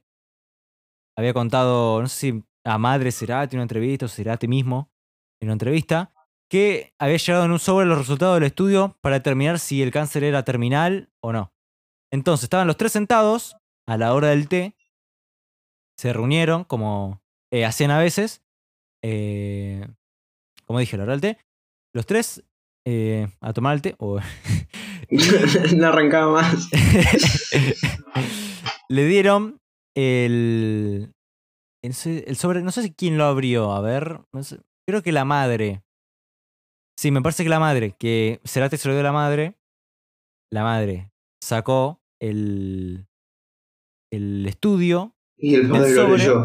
Y el padre lo leyó, ¿viste? Se hacían se pasaban en la tarjeta. Yo, tomá, lo abro yo, lo leo. No, no, no, no, no, no, no, no, no, no pasó así. Le estamos Pasó sacando la seriedad. Pará, le estamos sacando la seriedad. No, pero este es un tema, tiene, tiene que ser serio, porque si no, Sí. este- este- esto, esto no se puede tomar en joda. ¿Sí? Bueno, un Perdón. poquito, un poquito. Entonces, eh, estaban los tres tomando el té y entonces abre el sobre. Eh, y bueno, eh, shock general, todos re tristes, se, se nos va a morir el viejito. Y un poco la letra describe eso, ¿no? Eh, te vi que llorabas por él, es decir, Cerati viendo cómo la madre eh, lloraba por los resultados del estudio, o lloraba por él. Eh, un poco de miel no basta, había dicho como que... bueno, no recuerdo toda la frase. Eh, bueno, nada, un poco de miel no basta. Lo de la miel es porque como digamos que el momento es un bajón terrible, un poquito de miel como que no, no alcanza para endulzar la situación. Sí, dice un poco de miel, no basta, no basta. Exacto, un poco de miel no basta. Y no, no basta. Entonces, mm, ahora mismo, ¿tenés la letra ahí a mano? ¿La tenés ahí para Sí. comentar leo toda? ¿Querés que la lea toda? Porque es muy corta, es muy corta, dice. Las casas sobre el mantel, la lluvia derramada, un poco de miel, un poco de miel, no basta. El eclipse no fue parcial y cegó nuestras miradas. Te vi que llorabas, te vi que llorabas por él. T para tres. Eh, un sorbo de distracción buscando descifrarnos. No hay nada mejor, no hay nada mejor que casa T para tres.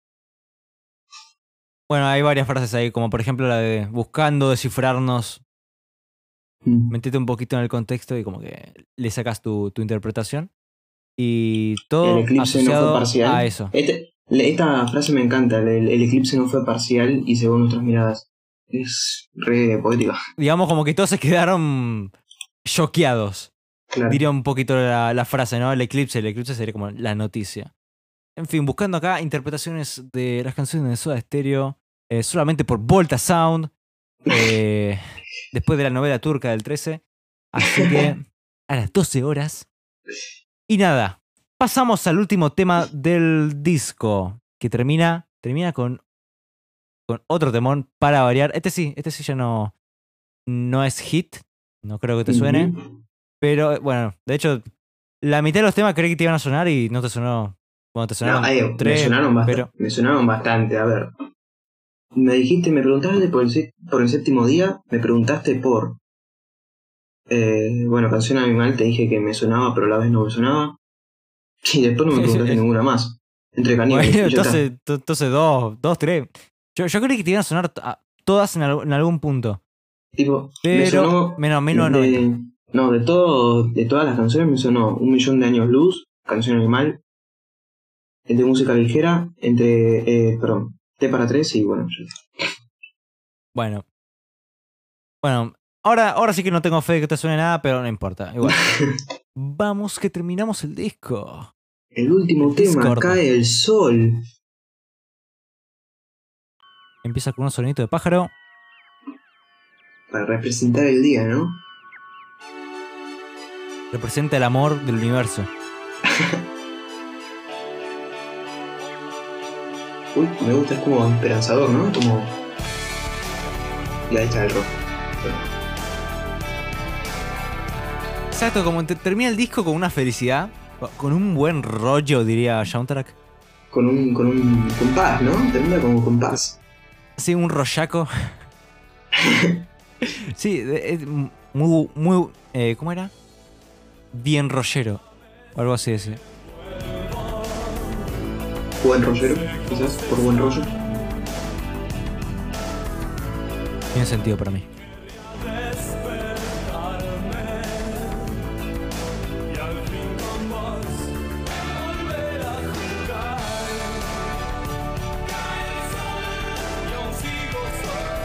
El violín es mortal. Ese riff, bueno, riff, arreglo de violín. Ujú. Los Está- coros. Está aportando lo suyo, está todo muy bien puesto, cada cosa en su lugar. El arpegio de guitarra. Que no lo había notado el arpegio de guitarra, ¿eh? Los estás redescubriendo la producción del disco, ¿eh? Exacto, exacto.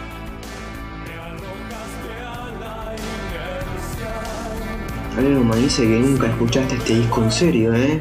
Medio traidor, sos vos. Eh, eh. Mirá los violines, están muy buenos. No, nunca lo escuché con auriculares. Sí. Eso Sí, es la sí. diferencia. Pero. Ah, no sé, eh, capto los chistes, no sé, no sé, pero.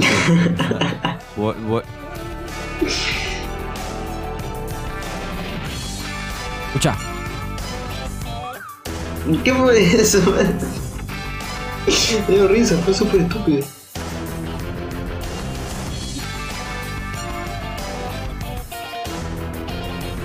Uy, la guitarra esa. una parte funky total. Mal. Los cortes. Me gustó esa parte, ¿eh? Fue interesante.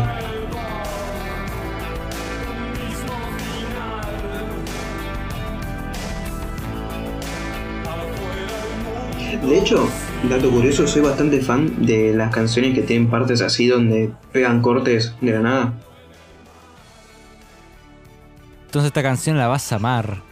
Bueno, de hecho creo que ese es el único corte y no sé si se repite ahora. Eh, ojo, ahora viene como una narración. Cuidado.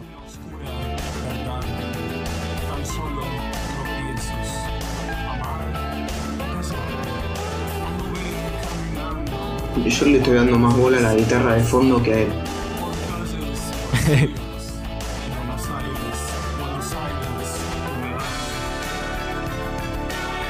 ¿Puede ser que, puede ser que tiene subidas y bajadas de tonos? Eh, uh, no, no sabría qué decirte, creo que no. Creo que está todo en un mismo tono.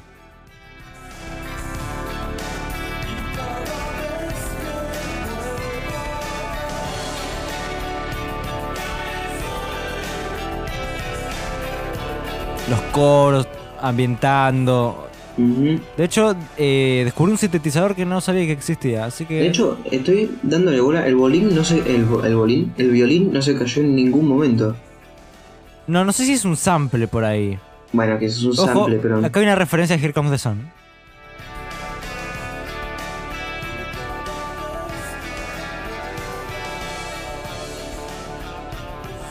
Creo que no la captaste. La- e- es el arreglo de... tan, tararán. No, no la capté, no la capté. Ok, a ver, para. Eh, eh, eh, no, cuidado. Y así termina el disco en Fade Out. Voy a proceder a poner ese trocito Igual, para que lo escuches. ¿Vos qué hubieras preferido? ¿Que hubiera terminado de golpe como terminaron las otras canciones? ¿O que hubiera terminado, o que terminara así en fade out? Y que dejara espacio para algo nuevo. Mm, la verdad que me gustó cómo terminó. Así. Así tal cual. Creo que fue es más, mira, voy a hacer una pregunta media random para, para aplicarle un poco más al, al podcast, ¿no? ¿Vos tenés la lista de canciones ahí? La tengo acá, sí. De hecho, estaría buscando reproducir hecho- la primera canción, pero. Me estaría complicando un poquito, ¿eh? Para. ¿Cómo, ¿Cómo lo ordenarías vos? Para vos, ¿cuál sería el orden? para, para, para. Está bien, está bien. ¿Qué estás haciendo, boludo? sí, para, para. Estoy tocando cualquier cosa. No, mira, es para que escuches el arreglito de Here Comes the Sun. Capricho mío. ¿sí? Está bien. Es mi podcast, me lo follo cuando yo quiero. No, no. Pará, pará. Ahí está. Más atrás.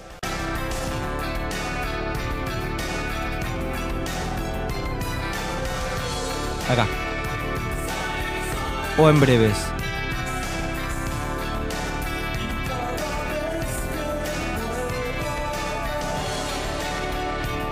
Dale, Cerati.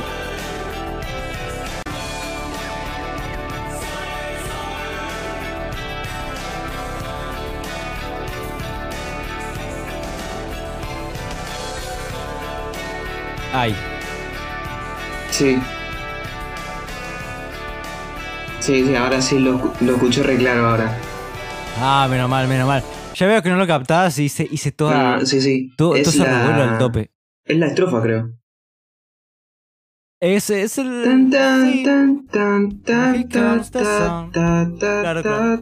tan. En fin, en fin. Luego de haber apreciado cómo el maestro Cerati afana otras composiciones, vamos a hablar de. ¿Qué me habías dicho? Te había dicho que si tenías el listado de ahí de canciones, vos en qué orden, en qué orden lo habrías puesto para vos. Para mí está perfecto así. La verdad. Bueno, de hecho no me la puse a pensar.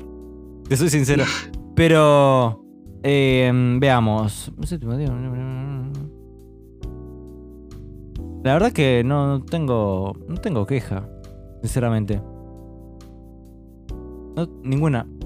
Ahora. Otra vez. Otra vez. Escúchame. ¿A vos? ¿Qué te pareció el disco? Ahora que lo escuchaste Nada. completo. La verdad, me, me gustó bastante. No te lo voy a negar, me gustó bastante. De hecho, creo que es el primer disco que escucho en mi vida que no hay ninguna canción que me disguste. No soy muy Ojo, fan de ni los de Caníbales. 21 Pilots. No, pará. Eh, déjame recordar. sí, la verdad que sí, la verdad que sí. Tienes razón. O sea que, pero para, en todos los discos que, que escuchaste alguna vez hay una canción que decís, mmm, mmm.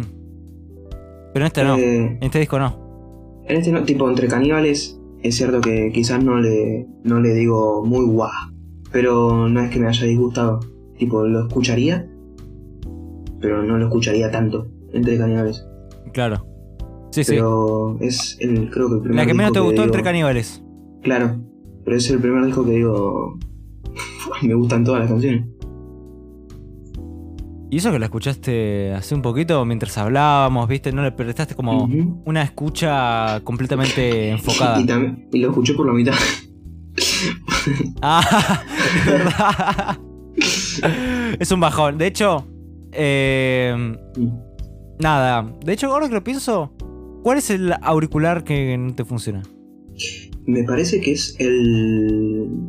El que vendría siendo el izquierdo. Pero yo lo, me lo puse así porque de este lado lo escucho más claro. Por algún Ah, bueno. motivo. Ah, porque hay un par de arreglitos que están pañados, ¿viste? Bueno, Sí, uh, la igual- baja.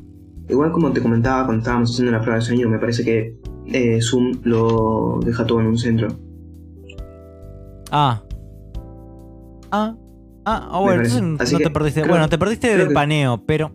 Sí, pero bueno, eso después lo puedo escuchar con otros auriculares un poco menos grandes que estos. Exacto. ¿Le volveréis a pegar otra escucha? Seguramente sí. Es más, no te niego que le descargue algunas canciones porque yo no uso Spotify, yo descargo las canciones. Así que por ahí descargo algunas. Está perfecto. Eh, piratilla, piratilla. Sí, sí. A mí, voy a hablar un poquito de mi top. De mi top, pero de canciones, no de 21 Pilots. Mi No, no, top. hacer, hacer tu top y después lo voy a hacer yo porque la verdad que también tengo que resolver. Exactamente. Eh, momento top. Para que tengo acá listado de canciones a mano. Vas a Vamos, un top 3. tipo- No nos vamos a matar. Ah, bueno. te iba a preguntar eso, si íbamos a hacer tipo de todo, íbamos a ordenar el disco. No, no. No. Eh, aparte, ya con tres se me complica, imagínate con todo el disco. Sí, sí. En fin. Eh, digamos, mi favorita, por el semejante riff que tiene, es Un Millón de Años Luz, diría yo. Eh, se, mm, mm, mm, un poquito. En el segundo lugar estaría Séptimo Día, que es, es eh, una Red Bull, es energía total. y eh, Cae el Sol como tercer tema.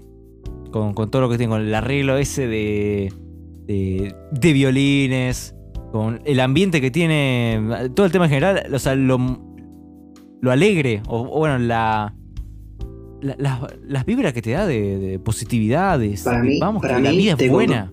Para mí te compró el arreglo de Hit Comes the Sun. No, no, no. Bueno, no, no, no. bueno. Bueno, ¿Y vos tu top? A ver, mi top sería, creo yo que la primera, la que más me gustó, este para tres. Eh, después Canción Animal, creo. Y ¿Qué te gustó de, de Canción Animal? La energía, las vibes que transmite son como muy de misterio y como, no sé, Es verdad. como de viaje, de descubrimiento mágico entre una selva salvaje. Como ¿Sabes que que es tal cual? Es, es- es meterte en una selva. Punto. Me gustó bastante. Y el último, creo yo que diría 1990, ¿eh? ¿Sí? Sí.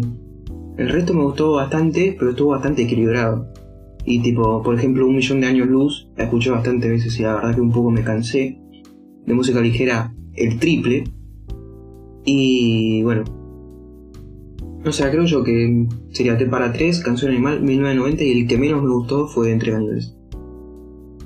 A ver, yo. Si me hubiese preguntado ayer, te diría que 1990 es el tema que menos me gustaba del disco. Pero ahora escuchándolo con auriculares y bien, eh, te diría que el tema que menos prefiero de todos es. eh, esta versión de T para 3. Mm. Porque se me hace. Es que yo la comparo con la, con la del Unplug. Que la del Unplug es. eh, es una. Es una obra maestra. Está, hay muchos más arreglos. eh, es, es como mejorada la versión del Unplug. En fin. Una vez dicho esto, terminamos con este top otra vez. Es más, me parece. ¿Puede ser que la cantara con Spinetta? Mm, Va, porque sí. me sale acá Sí, Luis Alberto hecho, sí. Spinetta T para 3 en vivo con Gustavo Cerati. Así que sí.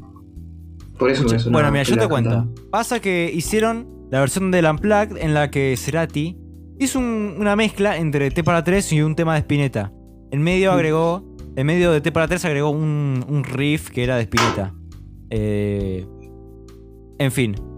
Después, eh, Spinetta eh, estaba, estaba muy feliz. Estaba muy feliz y decidió hacer como un mega concierto invitando a un montón de.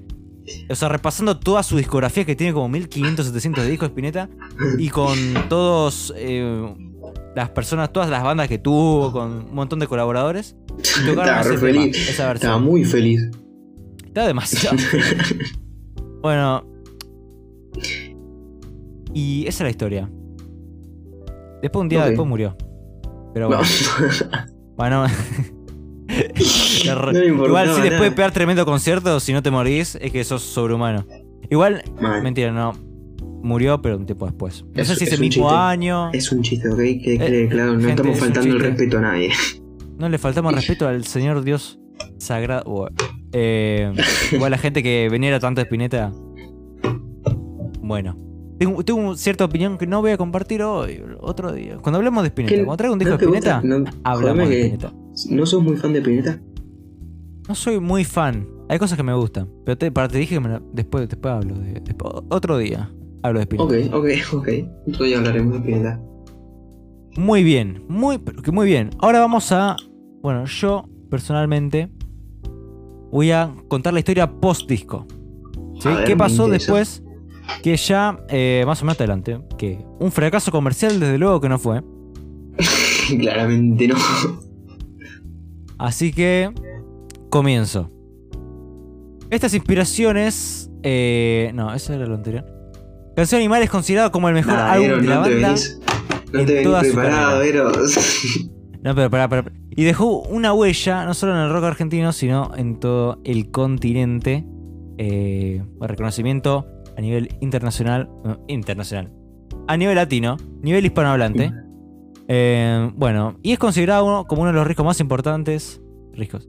Discos más importantes y emblemáticos en la historia del rock en español, apareciendo entre los primeros puestos en múltiples listados eh, de los mejores álbumes de rock en español.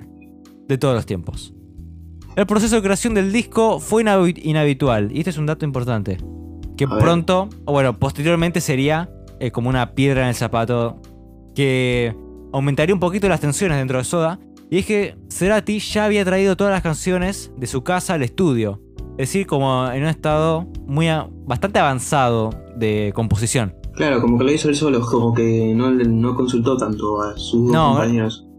O sea, no, como que ya traía las canciones con arreglos muy buenos. Y eso, tal cual lo dijiste vos. Digamos, como si las canciones fuesen. Eh, en términos de embarazo, sería como que trajo uno de seis meses. ¿No? Claro. Casi un prematuro.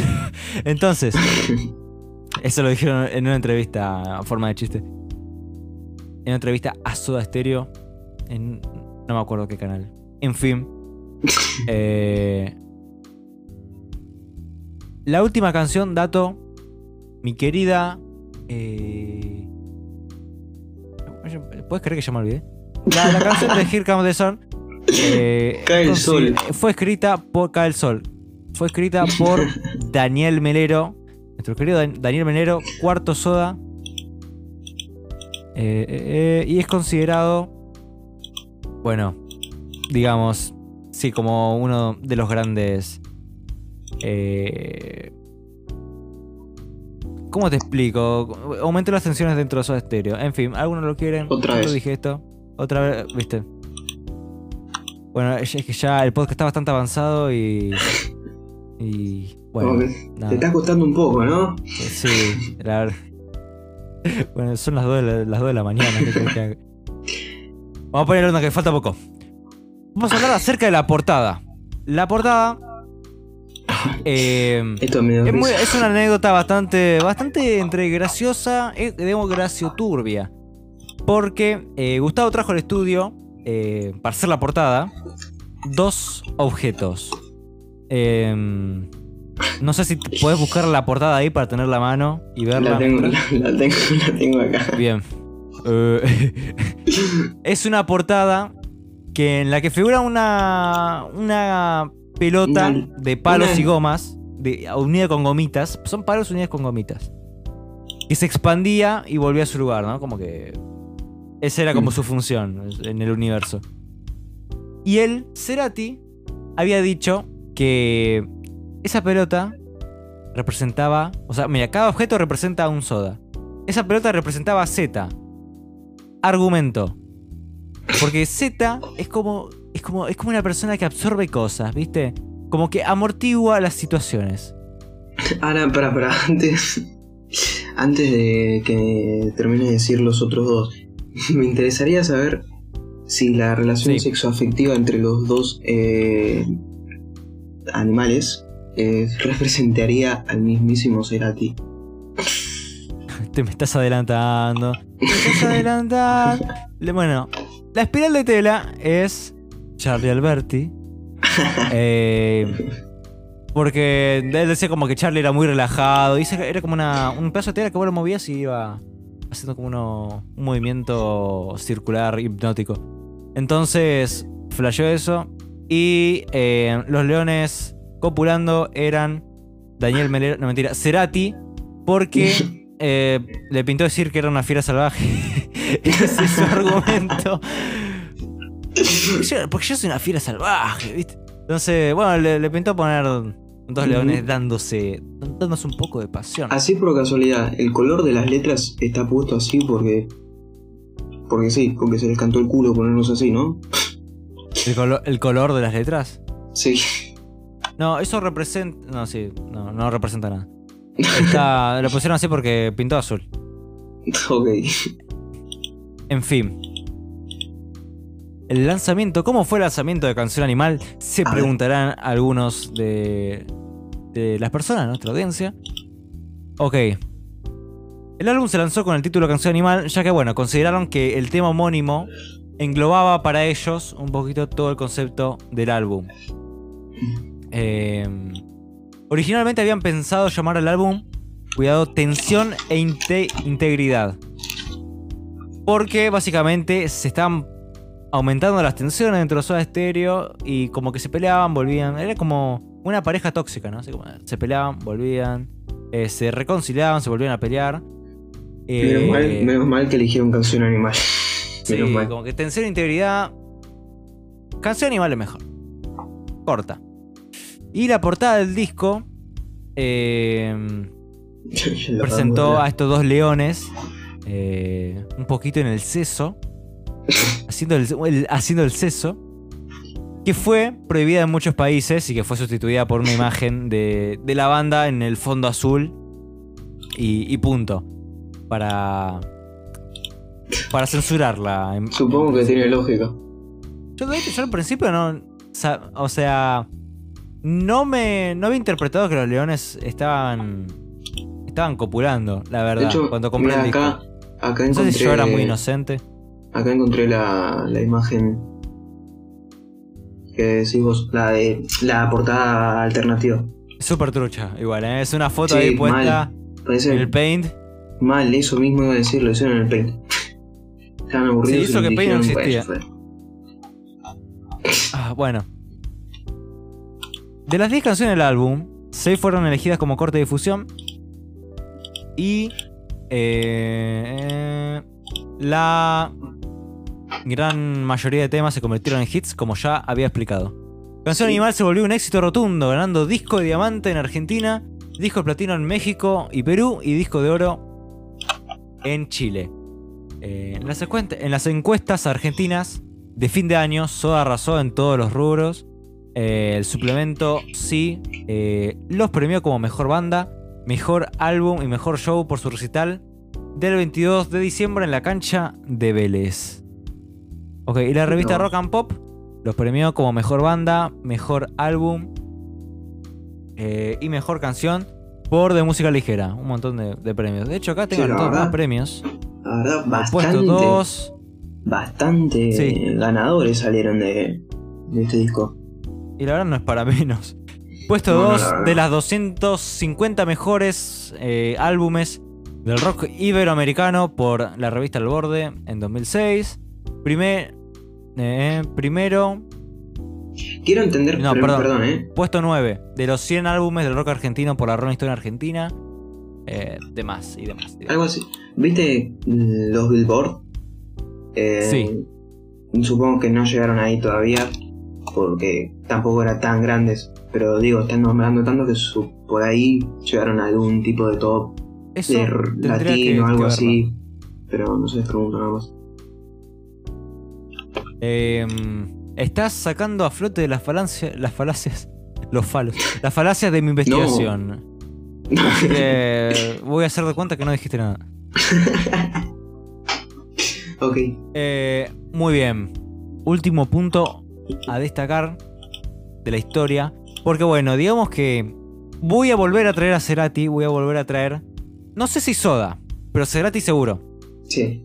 Así que no voy a contar toda la historia de acá hasta eh, mucho más adelante.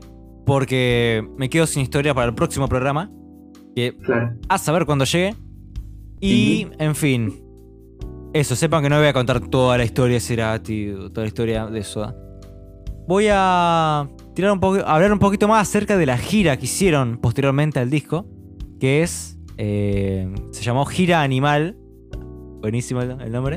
En 1990. por todo el continente americano. Que finalizó el 14 de diciembre del 91. Con un recital gratuito que fue yo lo vi grabado y fue una locura total. Ah, en amigo, la avenida gente 9 de fue- julio de Buenos La Aires. gente que fue a ese recital sabe cómo debió estar. Rompió el obelisco. El obelisco. lo rompieron y lo reconstruyeron de vuelta. Soda Stereo sorprendió y se vio sorprendido reuniendo a 250.000 personas. Hay quienes dicen que fueron 400.000 personas en la 9 de julio. Para escuchar a la banda en el marco del ciclo de recitales gratuitos realizados por la Municipalidad de Buenos Aires. Amigo, encima, Llamados Mi encima Buenos no Aires solamente, 2. no solamente los que fueron directamente ahí al show, sino también toda la gente que debía estar en las casas de alrededor, de los balcones, ¿sabes cómo Sí. debía estar? Se cayeron los techos, boludo. Se tiraban, ¿viste? No, quiero ir. Cerati, Cerati. Así estaría yo, así estaría yo, la verdad. Se trata de la mayor reunión de personas de la historia argentina para escuchar música. Corta. Relegando al segundo lugar a Luciano Pavarotti, que reunió a 200 personas ese año en ese mismo lugar. eh, y bueno, que fue no, superado. no lo conozco.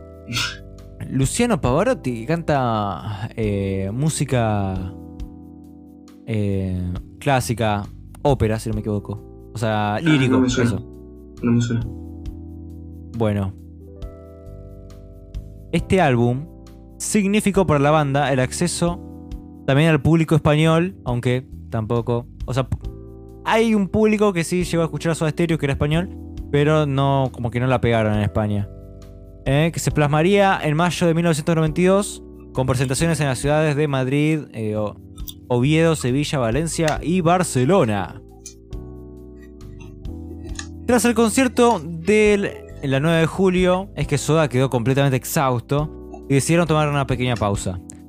A partir, eh, quiero decir, aparte de la sensación de carencia de un objetivo mayor que, que tenían, porque bueno, digamos, ya llegaron. ¿Por qué me escribí mientras estoy comentando? ¿Sabes lo difícil que es leer? para, no, para no molestar. Eh, Entonces, siga contando. Básicamente se quedaron como con una sensación de, bueno, ya llenamos la 9 de julio. eh, hicimos uno de los mejores ricos eh, de vuelta. ¿Cómo estoy con discos? Uno de los mejores ricos y cabos de la historia del rock en español. Entonces, como que se quedaron un poquito como... eh, ¿A qué podemos apuntar ahora? Entonces, aparte que estaban cansados. Por ese mismo motivo decidieron relajarse y, y pasar un tiempo. eh, Ah, hicieron Sin saber lo nada de mismo, lo mismo, más o menos lo mismo que te había contado en el podcast anterior que hizo Twenty Pilots después de la disca de, de Sí. la gira de Glory Face. Que hicieron como ese hiatus, que lo llamaron, que estuvieron como casi un año o dos sin hacer ningún tipo de, es como de demostrarse nada. Sí. Lo, es- lo- es creo que todas las bandas en algún punto lo hicieron. A no ser que seas. Por ejemplo, que- Queen, tengo entendido que sacaba un disco por año. Eso, Más es que nada, no, no es tanto por el proceso de hacer discos, porque es cierto, lleva su tiempo, lleva eso de sacar la buena calidad y todo eso, y hacer las letras, y componer, lleva su tiempo, pero no es tan agotado como hacer giras largas, porque el problema es una gira, También. nada. El tema de estar viajando Sí. de un lado a otro, de, de estar, bueno, cantando mucho, con, dando la voz, a, casi gritando en los shows y esas cosas, ¿no? Porque encima te pones más eufórico. Claro, ah, bueno, por ejemplo, en el caso de Queen, por cada disco tenías que hacer una gira para promoverlo. O sea, eh, bueno, cosas que solamente podía, podía hacer. Bueno, por eso no sé si alguna Queen otra se banda lo haya hecho. Ah, bueno, como, la mitad del, como la mitad de los creo que todo el mundo. La mitad, no sé si la mitad, creo que Más de la mitad. 99,9%. en Bueno. fin. De hecho, Cerati tenía como una adicción a, al tabaco, principalmente. Eh, Sí, de hecho, Anécdota, que después no- en, en el- la grabación del video de Crimen le pasó factura y tuvo como un... eh, un- ah, Un paro había paralizado una pierna, como que tuvo un, Ah. un problema ahí turbio. Eh, tengo que investigarlo. Lo voy, lo voy a hacer, prometo que lo voy a hacer para el próximo podcast. Sí, ¿no? Informate un poco, dale, amigo. Bueno, dale. pues. Entonces, también problemas con el whisky. Eh, se tomaba como varios shots de whisky antes de, hecho, entrar a cada concierto. Así, pregunta rápida. ¿Puede ser Sí. que el coma que tuvo fue por una sobredosis? Mm, no. No, ¿Por no, qué no. había sido? No lo recuerdo. No, porque. Bueno, eso lo voy a dejar para el próximo podcast. No, porque Ah, casi, amigo, me, no casi me cagas con el próximo programa. No dejas Casi me la cagas el pro-. No, no, no, andate a cagar. No venís más acá. La próxima voy a invitar a. A, a, a Z vos lo voy a invitar, y a vos no. ¿no? Trae un En ese momento. traigo un pelado. Imagínate que yo traiga un pelado. Amigo, ¿te imaginas? tu ¿Cómo viejo. baja la calidad? Igual tiene sus años, Z. El cetáceo. ¿Cuántos años? Entonces. A ver, para, vos menor hablando. Vos, vos seguís hablando, yo voy a boludear por acá. Dale, vos. vos- Yo, mientras yo hablo, vos estás jugando al Tetris. Ok, retomo. En ese momento, Cerati comenzó paralelamente eh, a su trabajo con Soda la producción de un álbum en conjunto con este señor Daniel Melero que se llamó Colores Santos, este, eh, el disco. El cual Ah, contó con participación de Flavio 62 Cheto años. y Carola. ¿Cómo? Tiene 62 años. Eh, Ah, bueno, está, está mayor. Igual, igual está bastante bien, ¿eh? Sí. Tiene unos bíceps ahí de- del tamaño de su frente. Y eso es una frente muy vasta. Es ¿Dónde terminará la frente de, de Z? Es uno de los grandes misterios e incógnitas de la humanidad, Amigo, Solamente antes, te- antes tenía superado pelo. por quién mató a Kennedy. Sí, te- tenía pelo. No sé, no sé cuándo se, se quedó tan, tan despoblado. No tengo ni la menor idea. ¿Qué boludo estamos diciendo? Dale, seguí contando. Bueno, igualmente no hay mucho más que contar porque la cosa termina un poquito ahí. Saca Colores Santos, un disco que mezcla mucho lo que es la electrónica. Que de hecho comienza un poquito lo que sería el, el inicio de Cerati en el mundo de la electrónica, que es una faceta que también eh, dio resultados musicales muy, muy espectaculares. Y bueno, vamos a ver en el próximo programa de Soda. Stereo. Fua, ¿cómo hablé? O de Cerati, ¿no? ¿Cómo hablé? ¿Quién sabrá? Eh, de Cerati tenés razón, gracias por, por, uh, por la corrección. ¿Nadie qué? En fin. Bueno, creo que tenés una pregunta para hacerme. Que... Ah, perdón, perdón, me quedé recolgado. Básicamente, ¿qué nos recomendás si nos gustó el disco? Muy bien, muy- excelente pregunta. Excelente. No ¿Qué- sé cómo se te ocurren ¿Qué, esas cosas ¿qué tan espontáneamente.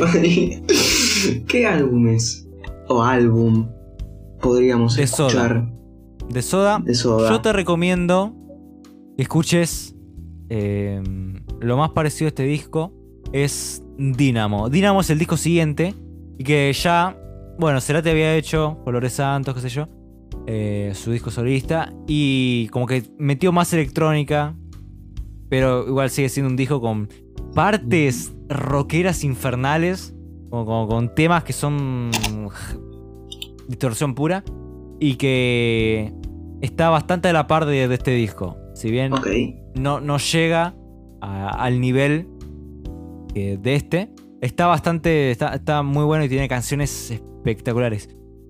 Después, otro disco que por ahí está más Pará, en la pará. línea. Bueno, si quieren seguir con Soda, sí, decime. ¿Me repetís, eh, por favor, el nombre de ese último disco? Porque me interesa. Así lo tengo anotado. Se llama Dynamo con Y. Dynamo. En fin. De hecho, yo una canción te la había recomendado, te la había puesto en una historia de Instagram que se llama Fue, y es de ese disco. Creo que, creo que me recuerdo, que lo recuerdo. De hecho, hubiese estado bien traer ese disco, pero. Pero, pero pero, nada. no, pero Canción Animal fue es mejor, mucho mejor. Va, más icónico, así que. Mucho no, mejor no, me me refiero a que es mejor nada que más. A mí me agradó bastante, no escuché el otro disco. Igual sí, es mejor. Es mejor. Todo el mundo está de acuerdo en que es mejor. No, bueno, Y finalmente, finalmente. Otro disco, si quieren escucharlo, puede ser. Si quieren seguir con Soda, el otro gran disco de Soda es Signos. Quieren escucharlo. También tiene sus temas. Si bien es más ochentero, tiene sus temas también más eh, rockeros. Sin embargo, por si ahí yo me iría Eros- con el disco solista de Cerati. eh, ahí vamos. Si sos como Eros, eh, seguinos por ahí, no lo disfrutas tanto. lo vas a disfrutar, pero no tanto porque los 80 ya están un poco pasados de moda para él. Pero tampoco la vas a pasar mal. Si sos un poco más como yo, quizás sí lo vas a disfrutar. Bastante. Escuchen, a- escuchen a este tipo. Este tipo dice cosas muy sabias. Gracias, y-. No, de nada, por favor. Si tenés lentes, ¿cómo no vas a ser sabio si tenés esos, esos lentes de, de secretaria? No, no continúes. Vos también tenés lentes. no. De hecho, No, tus lentes son, son más de secretaria que los, que los míos. Pero yo lo hago intencional. Bien. En fin. El disco, ahí vamos, termino con esto. El disco, ahí vamos, de Gustavo Cerati, escúchenlo si le, si le gusta esta onda rockera, que bueno, no es soda. Sin embargo, es, eh, tiene muy buenas canciones y como te digo, es una vuelta. Después de lo que hizo de electrónica a lo que es el guitarreo puro y duro. Está bien. Lo tenemos Nada más que agregar. para nosotros. Así que si no hay nada más que decir, no hay nada más que agregar, no hay nada más que opinar acerca de este discazo que acabamos de escuchar, de esta bandaza, me parece que viene siendo hora ya de despedirnos. Y ¿No de irnos a dormir. También, un poquito. bueno, cada quien hace lo que quiere. Exactamente. Ah, no, no, no, no, no nos metamos con el libre albedrío acá. Seamos buenas personas. No, no. Y bueno, si Diosito se enoja. Exactamente, Diosito Cerati, Cerati se va a enojar. Entonces, muy bien, muy bien. Excelente podcast. Me encantó estar acá con vos, haber tenido esta conversación, esta, esta, esta, esta mitad de monólogo, mitad escucha entre amigos, mitad de exposición, eh, perdón, mi- mitad charla.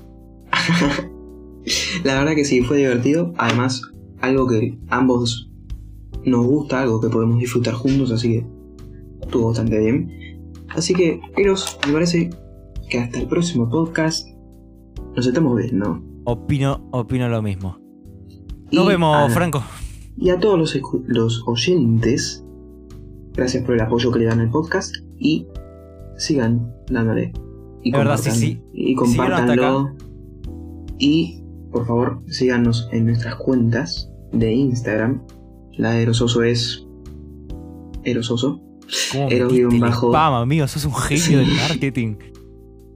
Para más que nada, puta. si tienen algún tipo de idea, como algún álbum que dar, nosotros estamos dispuestos a escucharlos eh, y, deci- y decidir qué vamos a hacer. Tenemos una pequeña lista sobre qué álbumes queremos igualmente, pero Exacto. Manden aceptamos, sugerencias.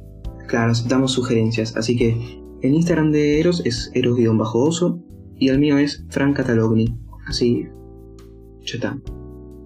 Aunque por ahí abrimos una cuenta a nombre del podcast. Claro, también puede ser, También Aún no lo por hemos ahí. por pero ahí tuve más eso. si lo hacemos en el próximo capítulo, en el próximo episodio, lo informaremos. Igualmente, si lo llegamos a hacer, lo van a tener en la descripción del podcast para que puedan acceder rápidamente y sin tapujos. Así que no se preocupen. eh, pero bueno, si nos quieren seguir, tampoco pasa nada. Ajá. En fin, en fin. Creo que nos despedimos por el podcast de hoy. Ahora Eh, sí. La pasé muy bien. Así que nada, queridos oyentes, nos vemos. Que anden muy bien. Bye.